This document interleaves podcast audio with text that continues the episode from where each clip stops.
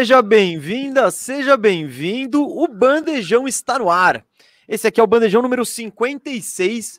Para quem não sabe, o Bandejão é o podcast do canal Bandeja. Toda quinta-feira estamos aqui sem falta. E enquanto estiver rolando finais, estaremos na segunda também. É, eu, Gustavo Mesa, estou sempre aqui com você.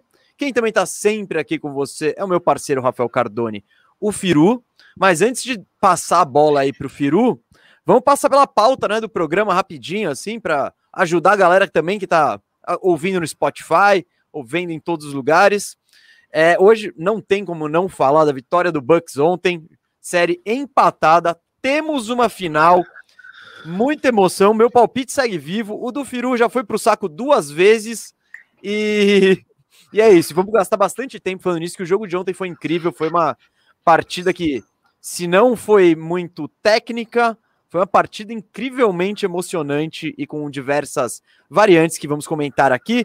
Também vamos passar na questão do Kawhi Leonard, né, que passou por uma cirurgia, é, futuro incerto, e quando o Kawhi está no futuro incerto, o Clippers também está com futuro incerto, e a gente ainda vai passar, fazer um resumão aí do mercado da NBA. Vamos falar de Lonzo Ball, vamos falar de Schroeder, vamos falar de Nerlens Noel, enfim. Vamos. É, você, nem, nem você sabia essa, Firo. Não, mas... eu vou, vou ser pego de calças curtas aqui, mas vamos lá. Mas é isso, dá o seu fala aí, galera. Recados, manda ver, Firu, que hoje Fala aí, galera, promete. beleza? É, o programa promete, o Mesa já falou aí, depois eu vou entrar no jogo, não vou falar nada agora. O programa vai ser bom. É, valeu aí pela audiência de sempre, tamo junto. Estou sem barba, estou acho que um pouco mais jovem, apesar da cara de acabado. E, caras, é, muito animado. Queria dar uns recadinhos, daquele recadinho de sempre, né? Eu e o Mesa, a gente estuda muito para fazer o programa, igual sempre, igual na época, na nossa era do rádio ali, quando era só gravado. Só gravado o programa, a gente faz a pauta e tenta falar sem muita interrupção. Então, o chat tá rolando aí. O Cascão fica colocando na tela os comentários. Eu tento não ler, inclusive, para não me desconcentrar, que eu sou bom em desconcentrar. A gente já percebeu isso algumas vezes, né? E aí já era. É, você também às vezes, viu mesmo? Não sou só eu. Mas não. você mais. Você dá aquela. Aí eu tô é, falando, aí eu vejo você tá olhando pro lado com aquela cara de tonto, assim. É, é eu dou aquela aí... Então, eu evito ficar lendo comentário e a gente guarda o momento super chat. Então, você quer conversar com a gente, isso é legal da live manda super chat. Eu não sei se as beats lá do, do da Twitch já estão funcionando ou não também, é, mas mandem essas coisas que daí vai ter os blocos super chat. Vai ser um logo depois que a gente acabar de falar do jogo. Então, a gente vai guardar os superchats mais relacionados ao jogo para esse, e os outros superchats vão ser no final do programa sobre os outros assuntos, sobre o que você quiser perguntar aí no superchat. Pode mandar o superchat, ajuda demais a gente a contribuição que vem dos superchats e dos bits aí e tudo mais. E também, quem quiser virar membro, é, aí isso é algo que ajuda demais a gente, seja membro. Esse programa Sempre acontece de quinta, mas o de segunda-feira, que o último vai ser na segunda que vem, só acontece porque tem tantos membros, temos mais de 200 membros, agora um monte de sub na Twitch também. Quem é sub, você já pode ter acesso ao nosso grupo do Telegram. Mande um sussurro para o canal Bandeja e aí a gente vai verificar que você é um membro mesmo e te mandar o link para o grupo do Telegram que tá bombando, tá muito legal. Sempre estão lá conversando com a galera. O Mesa também faz as aparições muito mais valiosas, né? Por serem mais raras. É, eu, é... Vou, eu, vou, ali, eu vou ali. Isso. E, e o, o, grupo é muito bom. Quem é do grupo é. aí deve estar tá comentando que o grupo é legal demais, é muito bom. E eu tem mais. dois dias sem olhar o grupo tinha 8 mil mensagens. Não fala 13. essas coisas. Não fala essas coisas não, que não, fala. desempolga não. de entrar. Não, não, não. não. É, é porque a resenha é muito boa e a galera é muito engajada, assim. Então, quando eu não, dou uma é. viajada, porque o Telegram tá no final dos meus aplicativos, eu falo, puta, vou passar no Telegram. Aí eu vejo e falo, uou, wow, o pessoal aqui é engajado e o assunto é muito bom. Então, se você quer trocar ideia de basquete com alguém, tá, seus amiguinhos ali não estão muito engajados tal, pô, no grupo do Telegram tem amiguinhos engajados, né, Firo? É isso. É... Bom, mesa, você me cortou aqui e eu me perdi Desculpa. o que eu ia falar. Ah, eu ia ah, falar uma coisa legal. Vocês que já estão no grupo do Telegram, também, óbvio, quem ainda vai entrar, né? Quem vai virar membro aí hoje, que eu sei que vai estar gravando. A gente vai fazer na quinta daqui duas quintas-feiras, no dia do draft, a super live do draft, daqui duas semanas, dia 29. Super live do draft. Esse dia não tem bandejão nesse horário. O bandejão vai ser à noite, ao vivo, cobrindo o draft. Vai ser fantástico. E para vocês que estão no grupo do Telegram, vocês vão poder mandar para gente suas perguntas em vídeos e vamos selecionar as três melhores para passar ao vivo lá na hora da live do draft, tá bom? Então, mais um negócio aí legal para quem é membro. Queremos estar tá cada vez mais próximo e fazer mais coisas. Lembrando que a próxima meta vai ser agressiva e daqui a pouco tá no ar, tá? O pessoal tá, tá acabando de formatar aí porque vai ser um negócio maior, assim. É Ô, isso. Galera, eu queria falar um negócio sobre o bandejão de segunda. Que o bandejão de segunda talvez atrase, talvez eu e o Firo não estejamos 100% por um grande motivo. Estaremos vacinados, hein? Chegou nossa vez aqui em São Paulo, então não sei Agora que é oficial. eu vou tomar. Agora é, é oficial, é segunda-feira, saiu, 34 anos, segunda-feira, eu e o Mesa temos 34 anos e tá lá. Apesar de que hoje eu tô com cara de 18, eu tenho 34. Né? É isso. Então, chegou nossa vez, galera. Nós tomaremos vacina, então Pode rolar de atrasar, eu não sei como vai ser, mas segunda-feira eu e o Firu vamos tomar vacina de qualquer jeito. A gente sabe que é muito importante. Não vamos ficar de sommelier, vamos tomar o que aparecer, mas é um bom sinal, um sinal de que esse tempo sombrio aí talvez esteja mais próximo do fim. E é um sinal de que em breve, quem sabe, em um tempo não muito longo, estaremos todos aqui comigo no estúdio, com o bandejão é, sendo gravado constantemente por aqui. O bandeja, o, a live do draft vai ser aqui, tá, gente? É só para avisar, porque mas nesse dia vai estar tá todo mundo testado, tal. É um grande evento. Mas é isso, segunda talvez rola isso. Mais uma coisinha. Você sabe que dia é hoje? Dia 15 de julho. E você sabe o que aconteceu no dia 16 de julho de 2020? Ah, garoto! É isso! O primeiro uh, bandejão! Um ano uh, de bandejão! É, é isso! Muito bom, galera! Ó, só queria. Cascão vacilou, né? Porque faz duas semanas eu levantei essa lebre. Eu queria ter feito alguma coisa especial de aniversário de um ano. O Cascão não deu bola para mim, a gente não tá fazendo nada de especial aqui.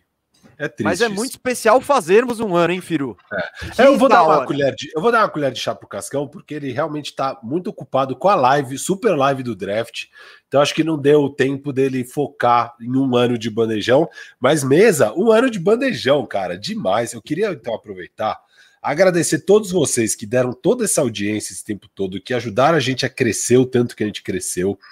É, cara, é demais estar tá aqui fazendo isso, cada vez melhor, cada vez com mais recursos. Em breve, bom, segunda-feira sou vacinado, então em breve vai ter a segunda vacina, sei lá, a segunda dose, não sei o que. Em breve a gente está no estúdio, tá chegando a hora.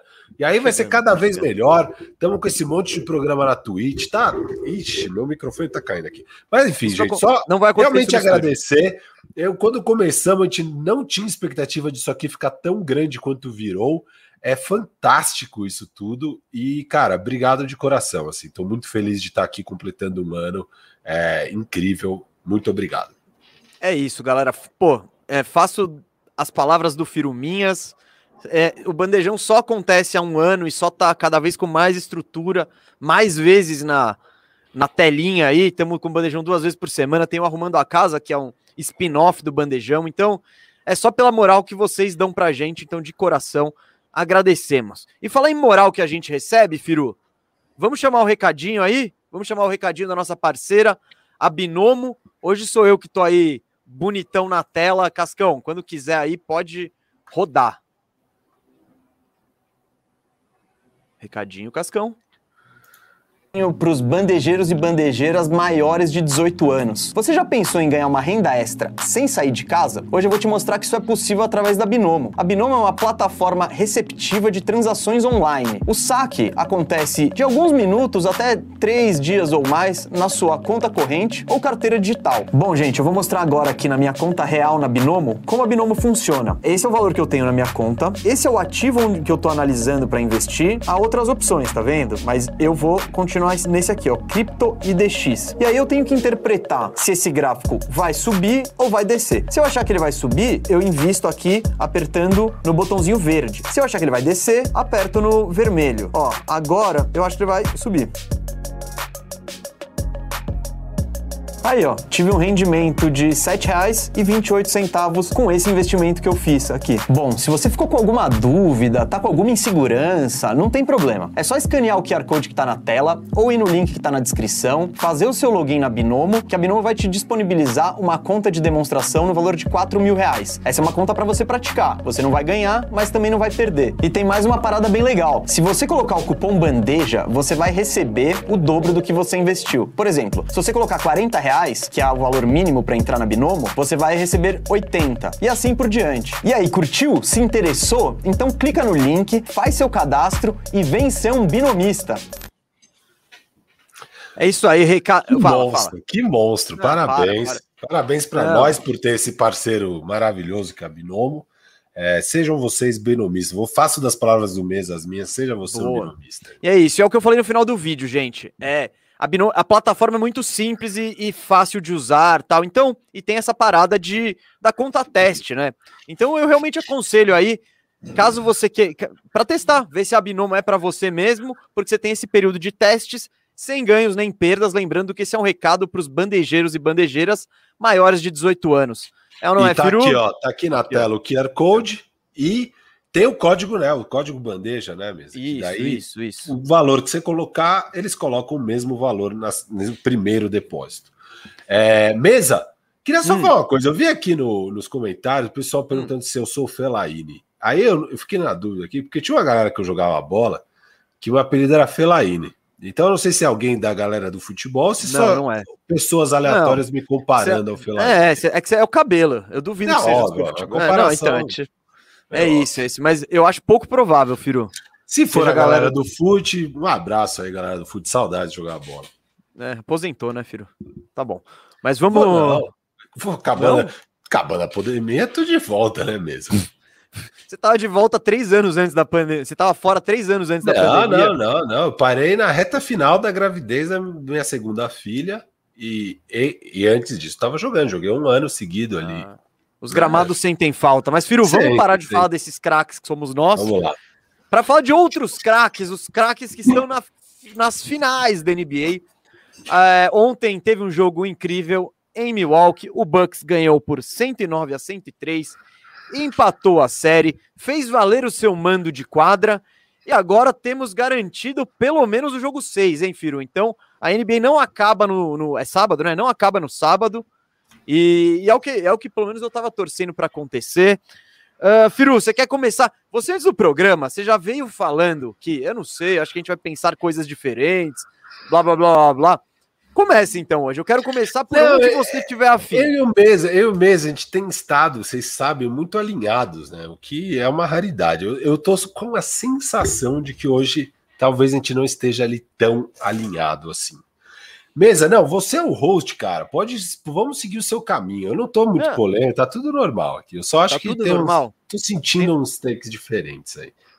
Ah, então tá. Bom, gente, vamos, vamos começar a falar. Ontem Dula, vamos começar a falar então pelo vencedor, né? Que nem a gente fez na, na, no outro programa, que foi o Bucks. O Bucks teve a atuação, grande atuação, né? Do Chris Middleton, do Clutch Middleton, do meu X Factor, do perseguido do Firu, que marcou 40 pontos, pegou seis. Re... Ah, bom, a audiência, a audiência pode saber se eu tô sendo injusto ou justo nessa. Perseguido seu. E... Ah, não, você vai trazer aquela lista de novo. Vamos, vamos lá, vamos, vamos começar, vamos começar. Só que eu botei o Holiday antes, mas vamos lá que o Middleton fez 40 pontos, pegou seis rebotes, deu quatro assistências e teve uma atuação de fechador, né? O que a gente espera que ele faça, o que, o que o torcedor do Bucks gostaria que ele fizesse todo o jogo. Vamos começar então falando do Middleton, Firo. E eu quero falar desses. Porque quando o jogo tava. Eu fiz uma, uns garranchos aqui. 97 a 97. Isso. 97 a 97, o Middleton. Ah, não, acho que tava, quando tava 90. É isso, 97 a 97. Começou o show do Middleton, Firo. Foram é, 10 ficou pontos. 99 a 97 para o Suns, e aí que começa. É, o Crowder isso, faz dois isso. lances livres, 99 97. Aí e Middleton faz menos, 10. Falta 10 dois minutos. É. Seguidos aí. Então, ele faz 3 de 5 de quadra, 4 de 4 nos lances livres. Ele carrega o, o Bucks nas costas ali na reta final, momento decisivo. Embora ele tivesse até. Ele, ele tava bem, mas não estava chutando tão bem assim, não estava com tanto aproveitamento até essa, esse quarto quarto, e no quarto quarto ali, no final do terceiro, Ele chamou a responsa aí e definiu a vitória. É o Clutch Middleton. É um jogador que eu particularmente gosto. Aí, Firu, o que você quer falar do Middleton? Cara, baita atuação, né? Realmente ali duas bolas muito clutch, é, que leva para 101 a 99, a virada, tá 9997. É, aí ele erra dois, né, seguidos, é, duas bolas ali, a mesma jogada, né? Acho que de modo geral, o ataque do Milwaukee na meia quadra foi horrível o jogo inteiro, né? Eles estavam muito bem na transição e péssimos na meia quadra, realmente sofrido. A história dos playoffs, né? É, muito sofrido. E aí, nessa reta final, eles, nas posses de meia quadra, eles falam: bom, não vamos inventar, é o pick and roll de, é, com o Middleton com o Giannis. E aí, é, deu certo, ele faz essas duas bolas clutch. É... Aí depois ele. Eu, não sei se quer passar jogada a jogada, mas bom, enfim, depois ele tem uma posse que ele tenta fazer o pick and roll, assim, ele, é, ele roda o pick and roll com o Giannis, ele erra um arremesso muito parecido com esses que ele fez antes, e era uma hora importante, né? Porque essa hora. O book posso ruim, tô com. Ah, tá. Calma aí. Eu tô tentando entender. Cara, é assim. Não, é o seguinte, tá. Ele faz as duas bolas, né?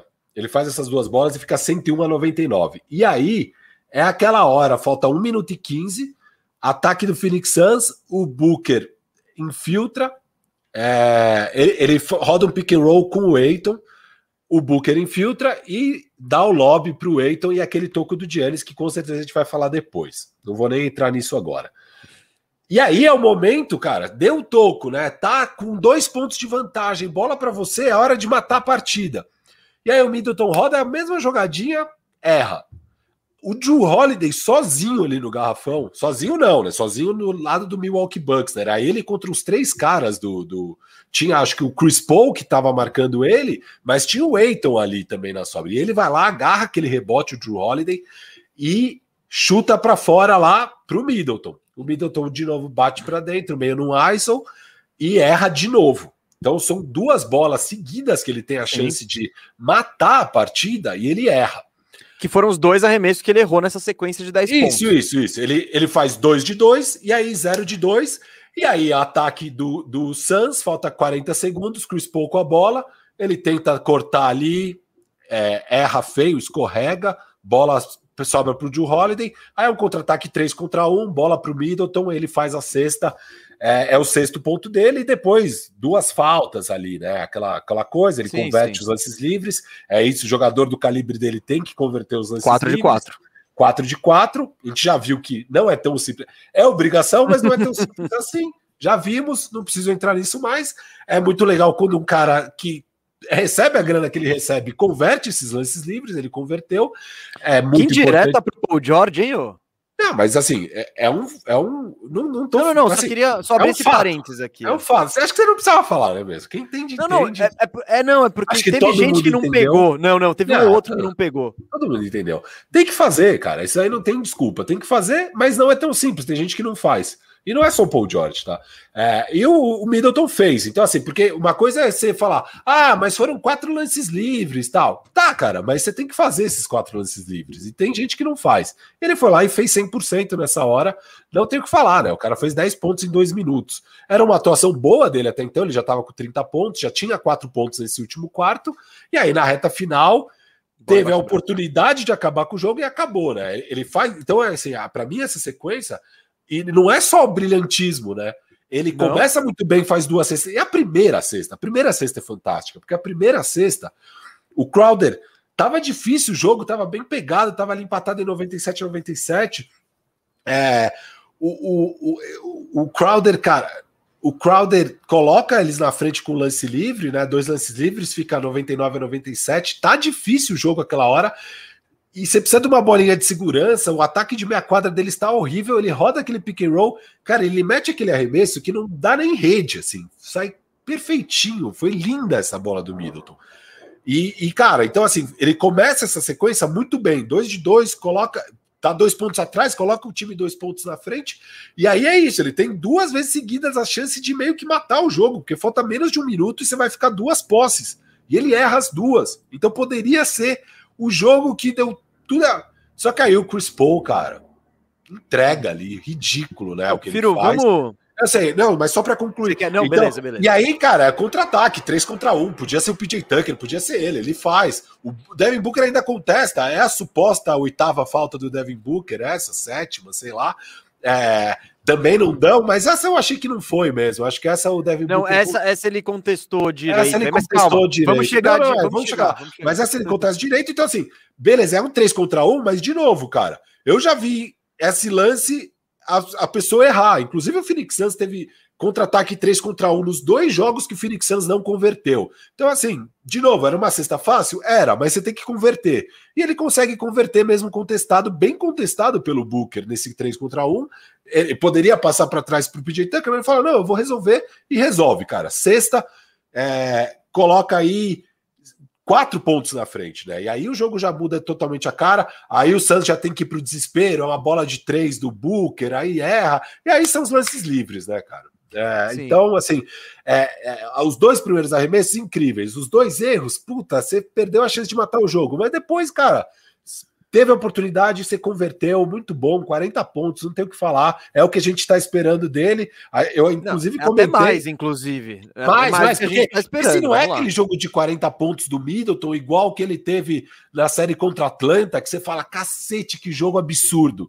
Eu não fiquei com essa sensação. Eu falei, não, cara. foram nos minutos finais. É, eu falei. minutos finais deram essa sensação, dois, mas dois o restante. Finais, não. É, os dois minutos finais foi tipo, da hora. Você entregou a hora que precisava. Boa. E, porra, uma, é uma atuação de 40 pontos. Mas é, é, a gente estava esperando isso, né? A gente falou, vai ter um jogo desse. É impossível que vá a série inteira sem ter um jogo foda do Middleton. Tivemos jogo foda. Ainda dá para ter mais um, eu acho, nesses próximos três. Não, aí um melhor tá ainda. Tá eu acho que dá para é. ter um ainda melhor que esse, tá, mesmo? Eu acho que dá para ter um jogo ainda melhor que esse dele. Eu não acho que isso é o não máximo dá. que ele entrega. Não, ele chutou, eu tenho aqui, ele chutou 33 bolas para fazer 40 pontos. Também não é, é um. Então, isso. sim, ele chutou menos de 50%. Então não é que ele teve um baita aproveitamento, não. Ele teve volume, assim. Ô, Firo, o que eu queria destacar é. Sim, o Middleton ele vai sair como, como a, o personagem da vitória. A foto vai ser dele. Mas eu acho que foi muito importante o esforço coletivo do time, principalmente no quarto quarto. E, e você vê, foi um jogo que o Yannis não estourou, tipo, ele teve uma boa atuação, teve, mas eu acho que o, o Bucks tá, o, o Suns estava mais ligado nele. Ele não tinha aquela oportunidade de pegar no post e, e arrebentar o adversário. Não. É, várias horas alguém, do dia ele estava é... chegando e daí tinha aquela muralhinha, ele já desencanava, Sim. já passava. Ou quando ele pegava no, quando ele pegava desfavorável, vinha a, a dobra rápido. Então, sabe, é, um dos planos do Suns foi tirar um pouco o Yannis do jogo. Então ele não teve esse jogo espetacular. O, o Middleton, até a reta final do jogo, ele, ele não teve nenhum aproveitamento excepcional a partir, até os 40, apesar dos 40 pontos. O Drew Holiday, que eu acho que teve um papel muito bom defensivo, e distribuiu bem o jogo nas horas importantes. Mas teve um aproveitamento ridículo, assim. Ele 4 chutou, de 20. 4 de 20. 20. Então, Não, foi é, horrível. Péssimo, Cara, mas péssimo. sério, sobre o Drew, é que a gente tava falando do Middleton, mas sobre o Drew Holiday, eu saio desse jogo falando, foi uma boa atuação. Não, é, foi, uma rara, foi, foi. É uma rara atuação que o cara vai 4 de 20, eu falo, cara, ele jogou bem. Ele jogou Não bem. foi animal, mas ele, ele, ele, não, jogou, ele jogou, bem. bem. Ele compensou, Firu. Ele, ele, foi tão bem na defesa, tão bem. Puta, uns rebotes. Acho que quantos rebotes ofensivos ele teve? Três rebotes ofensivos. Três rebotes ofensivos, mas foram rebotes gigantes. Cara, é, sete assistências, um turnover. Sabe? Ele, sim, ele foi. Não, ele bem. distribuiu bem o jogo. Ele encontrou o Yannis em algumas jogadas específicas na reta final que não eram jogadas fáceis. Então, é isso. Ele foi mal. É o que eu tava falando, ele foi mal no na, no, no, arremesso, ele contribuiu é. em outras áreas. E foi meio que exatamente o oposto ao Booker. A gente já vai falar dele. Mas o Booker meteu 42 pontos e não fez mais nada. Não pegou rebote, não passou. Vamos chegar no Booker que tem esse vai render também. Mas, Firo, o que eu tava falando é: então, o Bucks ele não tava numa noite excepcional. Nenhum dos seus jogadores estava pegando fogo. E, e o jogo terminou empatado no intervalo. O terceiro quarto termina com uma vantagem de seis pontos para o Suns. O quarto quarto foi determinante, foi aí que o Bucks ganhou o jogo. E o Bucks ganhou o jogo nesse quarto por causa da defesa e da disposição. Eu tô aqui com os números do quarto quarto, Firu. Vamos lá. O Nenhum dos times chutou bem, tá? O Bucks chutou 41% e o Suns 37%. No Só que o Bucks. Quarto, tá isso, no último quarto. Só que o Bucks, ele arremessou 29 bolas contra 19 bolas do Suns. Pô, como que isso acontece? Tem dois fatores: turnovers e rebotes ofensivos. Turnovers, é 5 a 1 o, o, o Suns teve, teve cinco turnovers, acho que uns três do Chris Paul só no último quarto, e o Bucks protegeu a bola, mesmo que não acertasse o arremesso, não desperdiçava, pelo menos chutava, teve um turnover só. E o rebote ofensivo, filho, isso você destacou do Drew Holiday, dá para destacar do time inteiro, inclusive o Pat Connaughton, inclusive o, o Bob Portes, todo mundo indo é, atacando é, o, a tábua ofensiva. Então foram oito rebotes a um. Só um rebote ofensivo do Suns no último quarto. Então, é, foi um esforço coletivo, não foi um jogo bonito, não foi uma atuação brilhante, mas o Bucks prevaleceu por causa disso. Marcou muito bem, e isso não é novidade, né? Não é novidade, já falamos disso. E foi muito bem nos rebotes, que era um dos pontos fortes do, do time quando, quando a gente falou no começo da série. Se tá protegendo a bola ainda, cara, é, é um caminho para você vencer, mesmo sem ter, cara, ninguém absolutamente inspirado. Se você quiser complementar disso, porque daí, daí depois eu quero falar do, do não, Pat é, eu, acho que, eu acho que essa tônica, mesa, não, eu não me restringiria essa análise ao último quarto, tá? Eu acho que essa análise do jogo inteiro. Para mim é um jogo que era para ter ido pro intervalo já com 10 pontos de diferença, sabe? O, é que no, último quarto, filho, isso ficou muito evidente. Puta, e foi o cara, quarto mas... da virada. Eu, eu acho jogo... que... Não, ó, o, o, número, o jogo inteiro, tá? Mas esses números são bons do último quarto, mas no jogo são 17 rebotes ofensivos contra 5 e 17 turnovers contra 5. É 17 a 5 nos dois, sim, que sim. dá 21 chutes a mais. Isso aí que você falou de arremessar mais, é, é, foi o, o Suns converte 40 de 78 o Bucks converte 39, um a menos, mas eles têm 97 tentativas. Então eles praticamente igualam, mesmo com o aproveitamento horrível, de tão, tanto volume que eles tiveram, Sim, mas justamente por causa. É isso, é, mas foram 10 a mais, né? Então desses 10, você fala, foram 20 a mais. 10 no último quarto, então na hora decisiva. Isso, isso, isso. É. Não, tá certo, tá certo. Sim, sim, e, sim, cara, não, mas é. E hum. são 15 pontos em transição contra zero. O Suns fez zero pontos em transição. 15 a 0. É surreal, cara. Então, assim, é, é um time, para mim é um jogo que, que claramente tinha um time melhor em quadra, que era o Suns, e que eles perdem por erros. E, cara, dos 17, eu, eu, eu fiz questão hoje de pegar e olhar os 17 turnovers.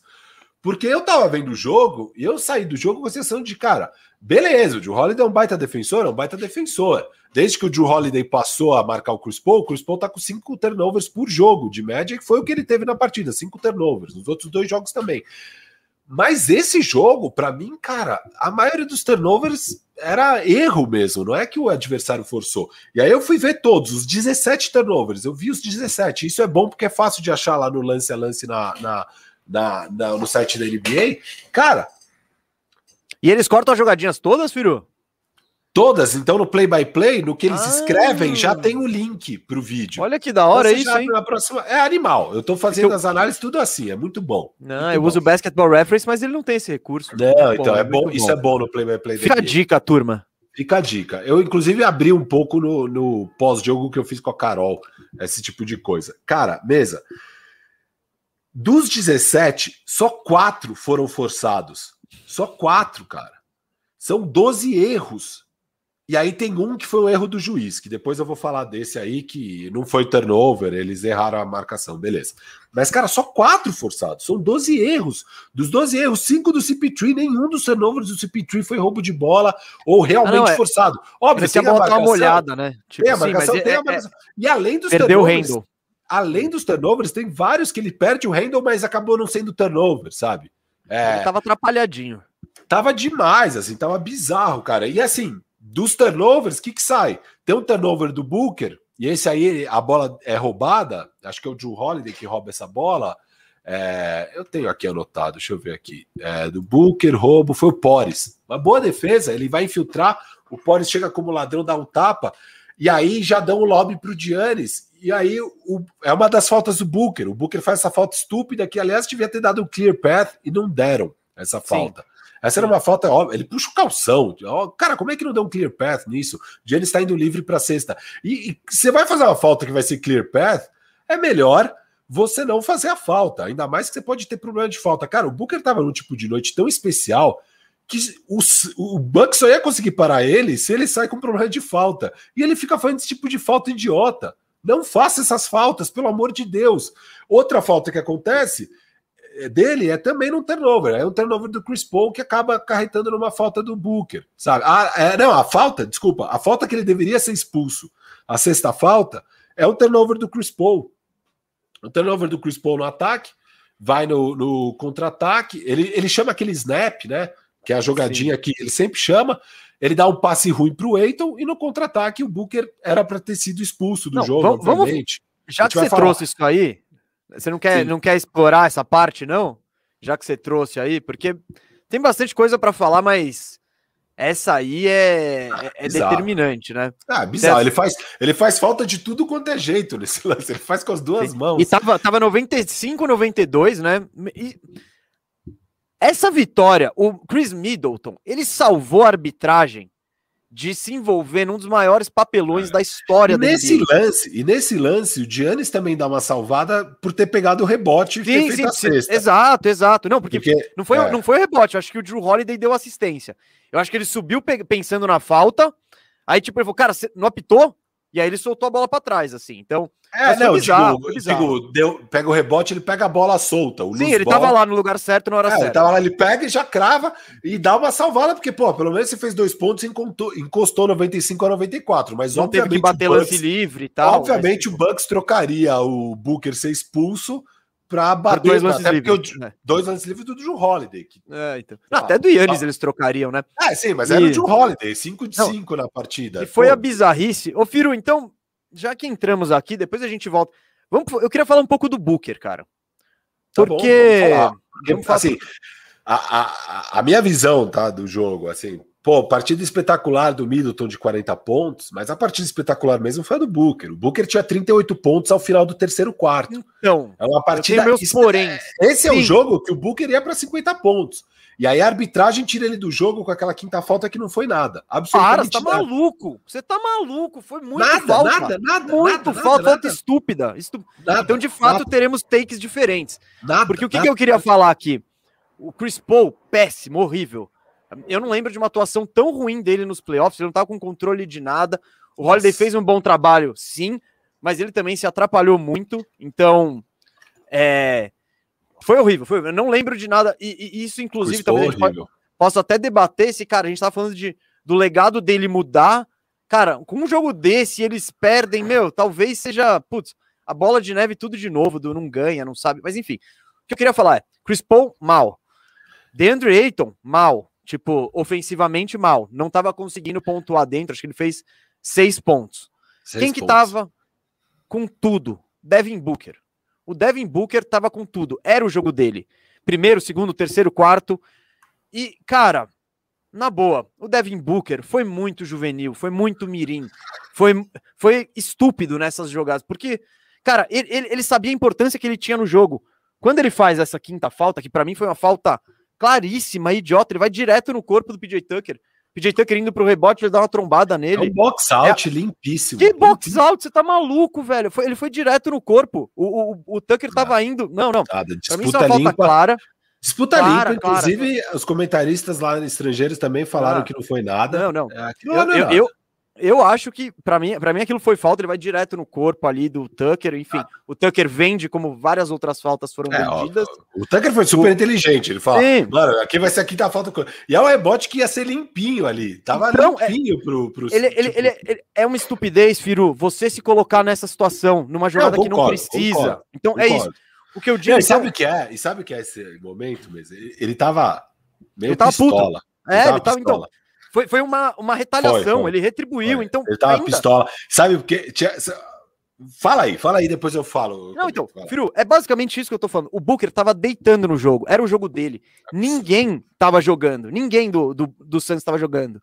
E ele se coloca nessa situação que para mim foi falta, para você não foi, mas querendo ou não, é um lance que ele não precisava. Ele, ele precisa ter a consciência de que ele não deve se colocar em situações como essa. De tipo que, que ele, não, ele não pode dar essa brecha para arbitragem com ele com 40 pontos no jogo e quatro faltas no começo do, terceiro, do, do quarto quarto. Porque é isso. Aí ele vai para o banco e fica quase seis minutos no banco. e que é a hora que o, que o, que o Milwaukee é, e, e nem metendo bola. É, aí o jogo fica aquela pelada que não sai ponto de, de lado nenhum, mas que era a hora do, do, do, do Suns abrir. E aí o, e o Booker, que é o único cara que tá com alguma coisa rolando, tá no banco. Então, e aí ele volta depois, seis minutos mais tarde, totalmente gelado, o que é normal, o que é frio. E aí, quando ele esquenta, ele mete a primeira bola, aquela bola acho que na, na, na tabelinha, ele vai Não, e faz essa... foi depois. A foi depois? Foi, foi a bandejinha, então? Foi, foi. Então é isso. Ele, ele mete uma bola, ele começa. É, é tipo, vou esquentar. Pode ganhar momento, né? O cara que tava é, tão quente, não, e aí ele faz uma bola para esquentar. É, é exato, para ganhar confiança. Então faz assim, ainda mais se você já tem 40 pontos no jogo. E aí ele dá outra brecha absurda, que é naquela falta, um contra-ataque 3 contra 1, meu. Dá a cesta pros caras. Você sabe que você tem cinco faltas. Então, Firu, atuação muito boa do Booker. Tipo, tem que exaltar o que ele fez por três quartos. Mas eu acho que ele precisa ser criticado sim pelo que. Pelas besteiras que acabou fazendo Não, beleza, no, assim, no ó, último. Eu até revi as quatro faltas antes disso. Tudo falta e duas ou três totalmente evitáveis. Totalmente. Hum. Tem uma que ele enrola no braço do Joe Holiday. Tem uma que ele puxa o calção do cara. O que, que você tá fazendo? Ninguém te para nesse jogo. Não, não, não. Eu critico totalmente, cara. Inclusive, ele não saiu só no quarto quarto. No terceiro sim, sim. quarto, ele tá pegando fogo. E, e, o, e o, o Monte Williams, ele até, eles até discutem, né? O, sim, o ele pede não quer sair, ele pede para ficar. O, o Monte Williams fala: não, não, pode sair. Ele chuta a cadeira, fica puto, sei lá o quê. Cara, ele assim, ele não controlou as faltas. Aí o que, que acontece? Começo do quarto quarto, ele tá de volta no jogo, beleza. É... Cara, aqui é muito doido, né? Porque começa o quarto, quarto quarto e o Cam Johnson já mete uma bola de três gigante e abre nove pontos. E depois a gente vai entrar no Pat Connaughton, eu tenho certeza. Mas sim, ali, sim. Você também, tem, você também ali... anotou um Pat Connaughton aí? Gigantesco, né? Gigantesco. Sim, sim. O Pat Connaughton fez na partida foi gigante. Foi muito parecido Calma. com o que a gente falou do Drew Holiday no outro lá. jogo. Assim. Mas o Pat Connaughton é, teve quatro bolas gigantescas só de arremesso. Calma, calma, calma, calma, calma. Ah, vamos, vamos guardar um espaço para o Pat Connaughton vamos que eu guardar. quero falar. Então, vamos, vamos falar. Então aqui, cara, 85 a 76, sexta do Cam Johnson, começando o quarto quarto, vibe, tá, tá, Pat Connaughton esfria, beleza.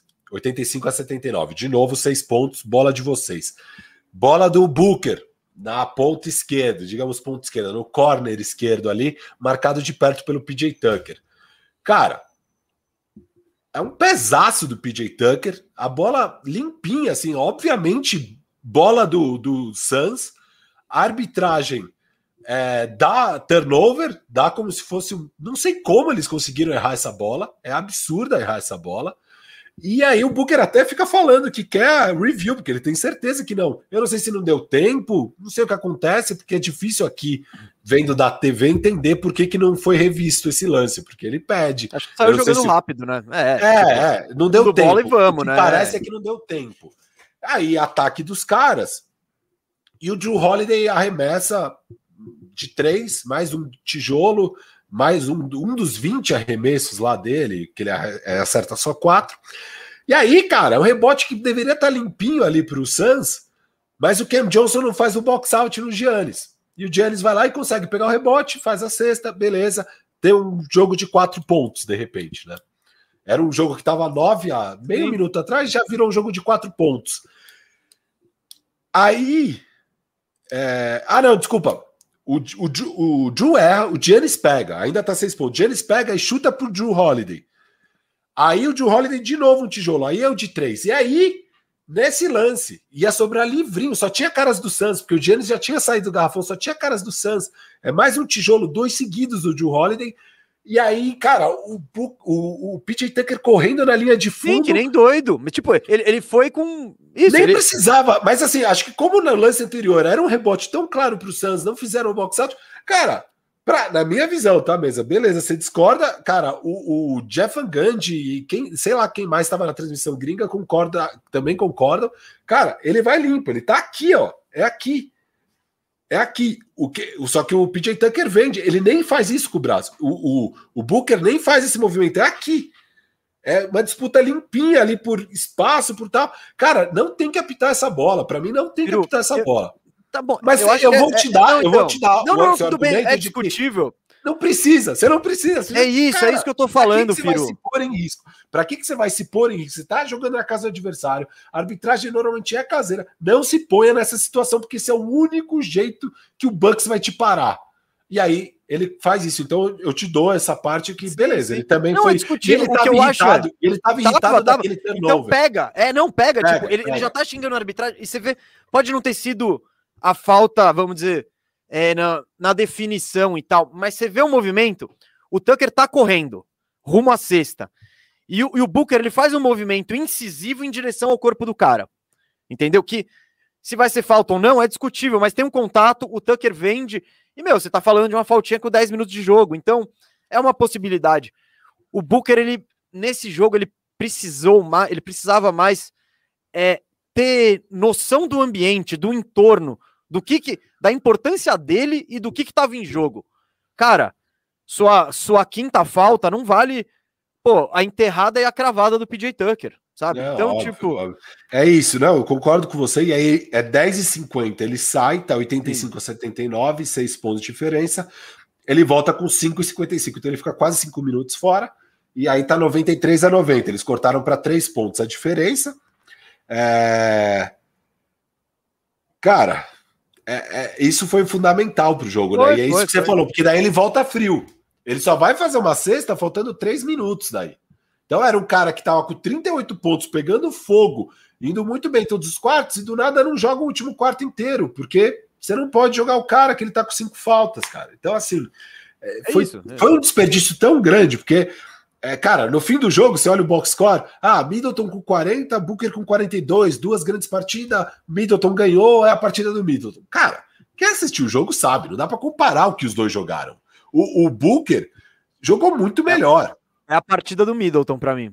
Porque ah. na hora importante, na hora decisiva, na hora que, que ficou crítico o negócio, deu para contar mais melhor? tudo bem. A partida é não, do então, Middleton, mas quem jogou melhor? Quem jogou melhor não, se você pegar. O Booker foi absurdo. Cara, Sim. Tá bom, eu, é, é que é isso, o Middleton a gente falou. É que o, foram jogos opostos, basicamente. O Middleton tava bem nos três primeiros quartos, ali até a reta final. Aí ele põe a bola embaixo do braço e decide. O Booker, ele carrega o time a partida inteira. Ele, ele, ele tá imparável em quadra. E aí, no quarto quarto especificamente, tem esse lance que eu e Firo discordamos se foi falta ou não, mas concordamos que ele não deveria ter se colocado nessa situação. Não, e aí depois, e, e, cara, e na assim, verdade era para ele ter jogado, Firo, ele jogou seis minutos e tal. Era pra ele ter jogado dois, porque dois. fez aquela sexta é. falta que foi absurda. Aquela sexta falta faltava 3,40. Ele tava dois minutos no jogo. E ainda mais feito... inadmissível, Firu. Ainda mais inadmissível isso. Tipo, cara, é aquela lá, tudo bem. Pô, não, eu fiz o movimento certo. Eu... O outro não, é tipo, em nenhum Faltaça. cenário dá para defender Faltaça, isso. Então... Inacreditável que não deram essa falta, sinceramente. Porque é. é. isso, assim, eu tô questionando só a quinta falta, as outras faltas foram todas faltas. É, independente disso, concordo com você que ele não tinha que se colocar naquela situação de depender ou não da arbitragem. Cara, só sai do lance, foda-se, sabe? Tipo... É, e o PJ Tucker, mano, você sabe que ele vai vender essa falta. Que Porque nem o, o Jay Crowder, que vendeu é, uma... Se o Booker... Não, mas... Do... A... A, a, teve um empurrãozinho logo no a final. Do Pat do Connaughton, Pat Connaughton, é. no final do terceiro quarto. É, isso, é. isso, Não, não, as do, as do PJ Tucker em arremesso foram todos. O PJ Tucker fez todas as faltas que apitaram. Isso, isso eu não, é. não tô questionando. Mas, mas é isso, ele, ele, ele, é esse cara chato que vai procurar o contato, que vai procurar não, vender. é uma bola que se ele corre atrás da bola também, o, o, o, Sim. o rebote ia ficar com. Cara, acho que era com o Torrey Craig. Nem, nem, nem sei se era o Cam Jones. Ia ficar com alguém do Suns ali. Não tinha ninguém do Bucks. E se ele corre para a bola, ele já ia bloquear o, é? o PJ Tucker. Então eu vou, vou concordar, eu vou até mudar de ele foi burro. Foi, Fechou. foi, foi, foi, burro, arbitra... foi burro. A arbitragem errou, mas o principal take desse é lance é ele foi burro. É, e é Igual ele já falando. tinha sido burro é. na maioria das faltas dele. Ele já tinha sido burro. E sim, dava pra sim. ver que ele estava alterado, ele estava bravo ali por causa do, do erro da arbitragem naquele turnover. Então, Firo, e, e faltou essa maturidade para ele. Faltou, faltou, faltou. É, de interpretar o jogo e, e, digo, em todos os aspectos. Porque ele tava. É isso, ele não precisava ficar nervoso. Ele já tava tirando todos os caras do sério metendo bola, tá ligado? Tá metendo bola de tudo que era lado. Tipo, ah, é absurdo, dominando né? mid-range ali, tá ligado? Não, e, e mid-range, cara, o, o, o, falando um pouco de mid-range agora, porque acho que a gente concordou aí com o Booker. Cara, o Suns acho que chutou 53% das bolas do mid-range nessa partida. Foi, foi. Você ouviu o Zach Lowe também? É, é, é. 53, aí. cara. Tipo, não teve quase nada no, no rim e de três pontos eles foram horríveis de novo, né? Foi 7 de 23, 30%, muito ruim o aproveitamento. É, cara, tudo mid-range, cara, tudo mid-range, é. porque não, também eu... é isso, né? No, no garrafão, você. Acho que Cara, sem o Chris Paul tá na partida, o Chris Paul tá O Eiton sai né? junto. O Eiton sai junto. Por isso que é boa a estratégia de que foi a mudança do primeiro jogo pro segundo, de colocar o Drew Holiday no, no Chris Paul. Porque você tira o Chris Paul, você já tira o Eiton também. E o Eiton caiu drasticamente em termos de pontos nos, nos últimos três jogos, porque você tirou o Chris Paul um pouco da partida. É, então você não tem o Eiton lá fazendo cesta. Você não pega rebote ofensivo, então você também não faz essas bolas. Você não faz pontos de transição. Pontos de transição normalmente é enterrado e, bandeira. Cara, você, você só vai fazer ou mid-range ou três. Daí suas três não estão caindo. Era o Chris Paul, era o Chris Paul, não. O Chris Paul não tava. Booker. Era basicamente Devin Booker fazendo cestas do mid-range. Ô, Firo, é. mas e, esse é um ponto forte do Santos. Eu não, tô nem, não é nem claro, criticando claro. isso. Mas é o que a revolução analítica da NBA, né, dos últimos 10 anos para cá, aponta que os chutes mais. Idealmente, você só quer que seu time arremesse de três, arremesse, faça bandejas e chute lances livres. Então, o mid-range, como ele é. Como ele não tem um aproveitamento tão alto e você está mais longe da cesta, então, se é para chutar de longe da cesta, que seja de três que tenha uma melhor recompensa. Eu acho isso que não pode ser levado a ferro e fogo, porque em jogos importantes o mid-range é, é o que está ali. E se você sabe trabalhar o mid-range, você vai poder sa saber trabalhar o restante da quadra. E o Suns é um time forte, principalmente pelo Booker e pelo Paul, né?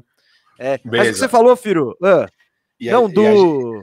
Só uma não, última coisa do Booker fala. que eu queria falar. Eu também queria falar do Booker, mano. Porque a gente falou muito, né, daquele óbvio, e foi fantástico acho que foi no jogo 2, né, que o, o Giannis tem um quarto de 20 pontos, que é o terceiro quarto, né, que ele acaba o jogo. E para mim aquela foi a grande atuação dele, até até fiz um vídeo ontem que eu soltei, que eu falo que assim, foram dois jogos de 40 pontos, mas o jogo 2, você vê um jogador especial, absolutamente especial, fazendo cesta é, fade away, jump shot, tava caindo tudo dele. Ele tem uns 5 mid-range naquele jogo, Giannis. No jogo 3, ele se beneficiou muito da ausência do Eiton, que teve problemas de falta, e fez um, é tudo enterrado, assim, tudo sexta bem mais fácil. A vida dele ficou fácil. Óbvio, você tem que ser muito bom para conseguir aproveitar isso, ele consegue e tal. Mas para mim, aquele jogo. O jogo 2, se ele é aquele cara do jogo 2, ele consegue repetir esses 40 pontos todo o jogo e não tem o que você faça para parar esse cara. Aquele cara do jogo 2, não tem o que fazer para parar. O cara do jogo 3, é isso que eu comento no meu vídeo, é assim Cara, tem o que fazer para parar. E foi o que o Phoenix Suns fez nesse jogo 4. E eles param o, Giannis no ataque. O Giannis tem nem 30 pontos, né? 24, sei lá quantos pontos. Foi uma boa atuação. Mas é isso, você tem que comparar esse cara porque ele não tem esses outros recursos. É, e aquele jogo 2 foi fantástico. E ele tem aquela atuação de 20 pontos num quarto, que o último cara que conseguiu ter isso foi o Michael Jordan. Mas o Booker teve. É, era esse nível de atuação que a gente estava tendo até entrar no último quarto que ele sai por falta, porque ele teve 18 pontos no terceiro quarto. 7 de 7 de quadra, 4 de 5 dos arremessos livres. Isso em 9 minutos e meio, porque ele sai também por, por faltas no terceiro quarto. Ele poderia ter batido, né? Se ele, se ele não tá com os problemas de faltas, ele provavelmente teria batido esses 20 pontos. Ele estava nesse nível de atuação gigantesca, né?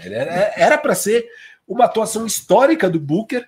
Ao invés disso, a gente está falando aqui da burrice dele, do destempero, do sei lá o quê. É uma, é uma pena. Eu, eu óbvio, estou muito feliz que o jogo, a série vai para seis, sete jogos, temos uma série. Inclusive, estou feliz com o jogo de ontem, que finalmente tivemos um jogo com clutch time, né?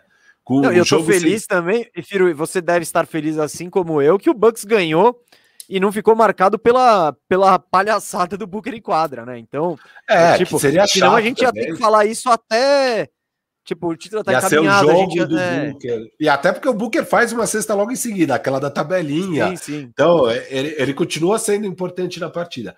Cara, mas assim, para mim, é, é, apesar de eu ter gostado do resultado, porque vamos ter uma série e tudo mais, é, eu fico triste porque era para ser aquele jogo histórico do Booker e a gente não teve esse jogo histórico é, por causa das faltas. É, é uma pena, assim. E de fato foram faltas, é, quase todas, até mais, até mais, e tipo, é, é uma pena. É, meu, mas é isso. Bom, falamos do Booker, Firu. Já acho que deu para falar bastante dele. Eu só queria dizer que quando você tira o Chris Paul do jogo, Firu, é isso, você tira o Aiton junto. O Booker, deu para ver ontem, ele não, ele, ele não tem isso no jogo dele de melhorar ninguém. Ele não. não facilita o jogo. Então, quando ele tá metendo bola e pegando fogo, só ele tá. Tipo, eu não, tô, não, não digo que o resto não, não vai estar também, mas não vai ser ele o fator de envolver os outros caras. Então, e é isso. E quando o Booker sai, né, Firu? Acaba o. Tipo, o Suns com o Chris Paul péssimo, não, não acontece mais nada.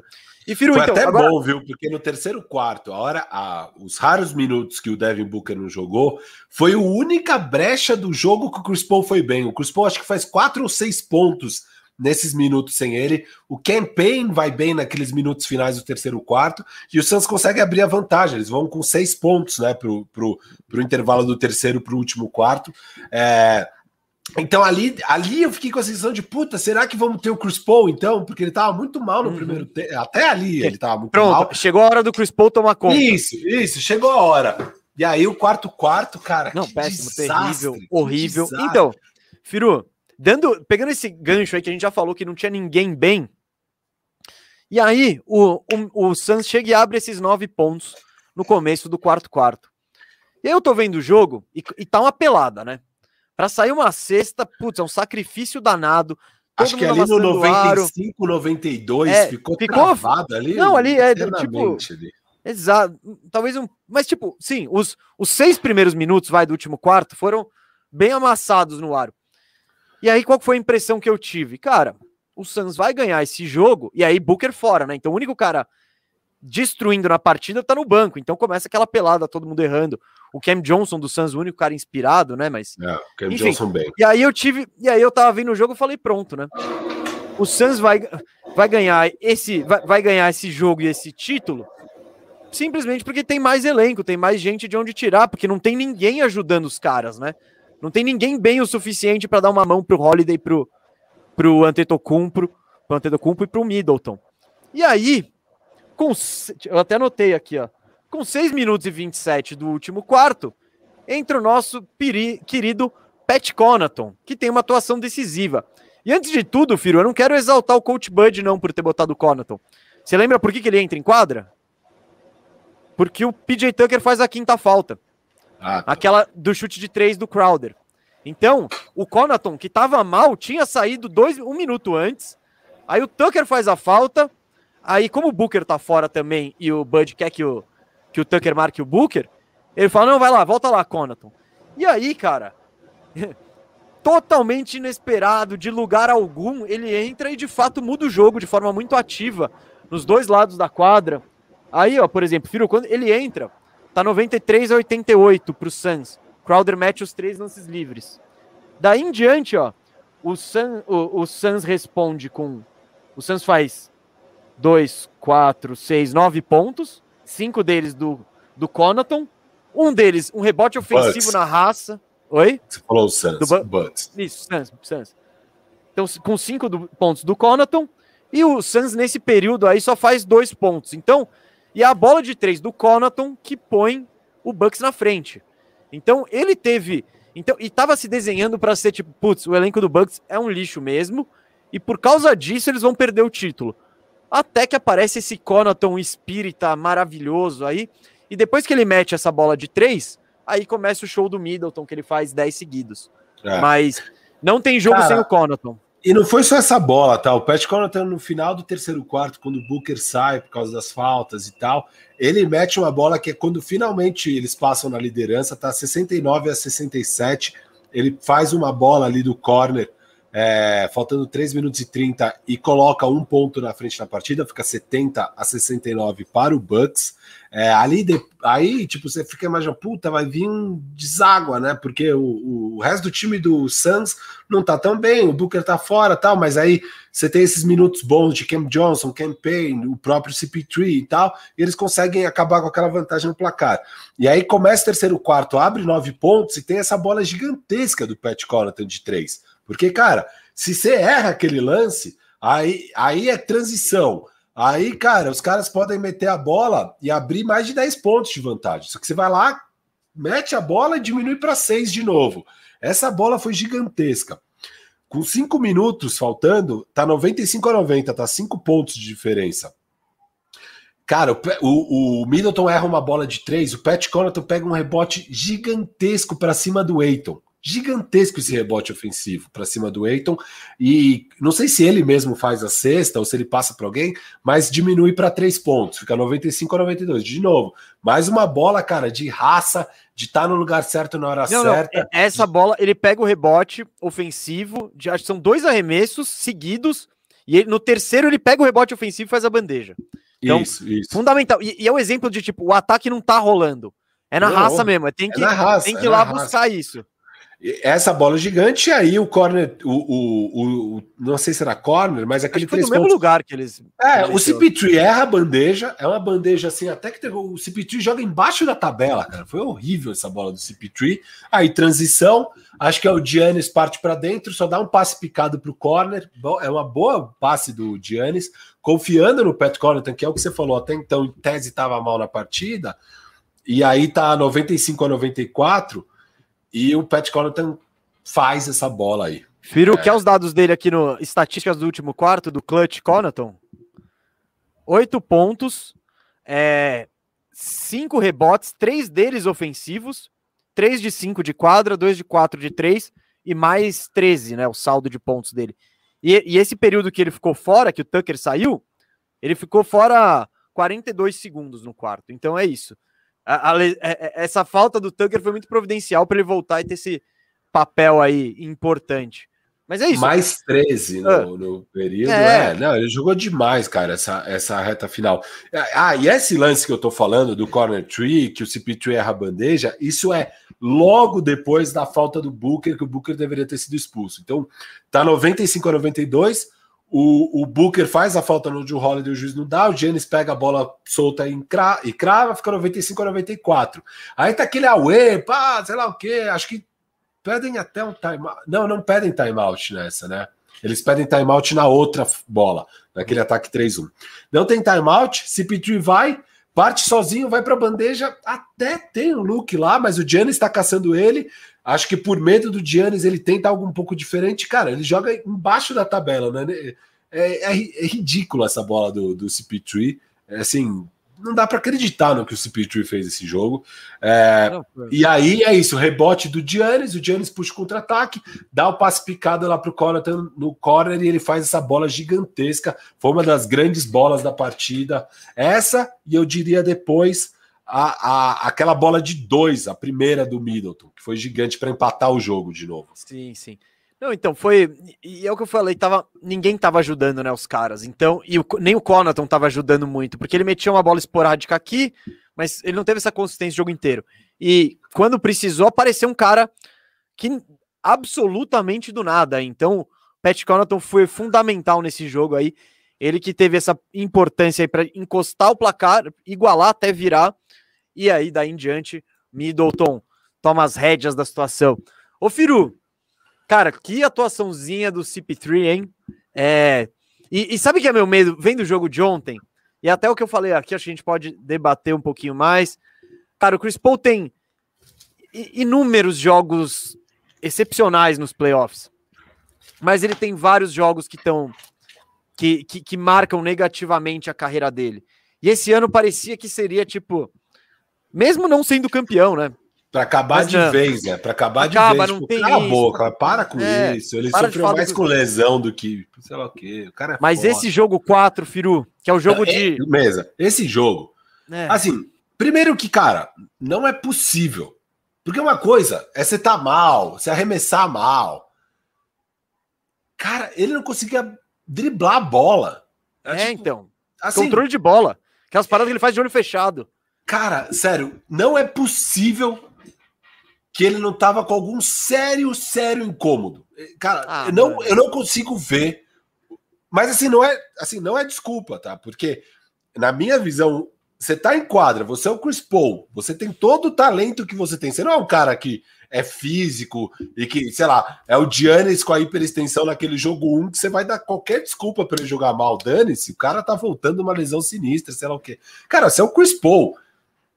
Você tem que achar um jeito de ser efetivo na partida, sabe? Você tem que achar um jeito de ser efetivo na partida, com o talento que você tem, com a importância que você tem, com a liderança que você tem. Nem que seja, cara, deixa eu pegar menos na bola aqui, mas ele fica insistindo em fazer as jogadas e erra Até tudo. porque não tinha o Booker também, né, filho? Em boa parte do, do, da, do quarto quarto. Sim, deixa a bola então... com o campaign, sei lá, faz alguma coisa. Eu não sei, eu não sei o que fazer, mas assim, cara, não, só não faça isso. Só não faça isso. Não, Você tem que achar um jeito de ser efetivo, nem que seja como, cara, eu vou ficar aqui nesse canto e vou gravitacionar a marcação para ser o Jimmy, porque obviamente ninguém vai me deixar livre, e aí vocês vão ter mais espaço. Isso aí já vai eh, ser efetivo na partida.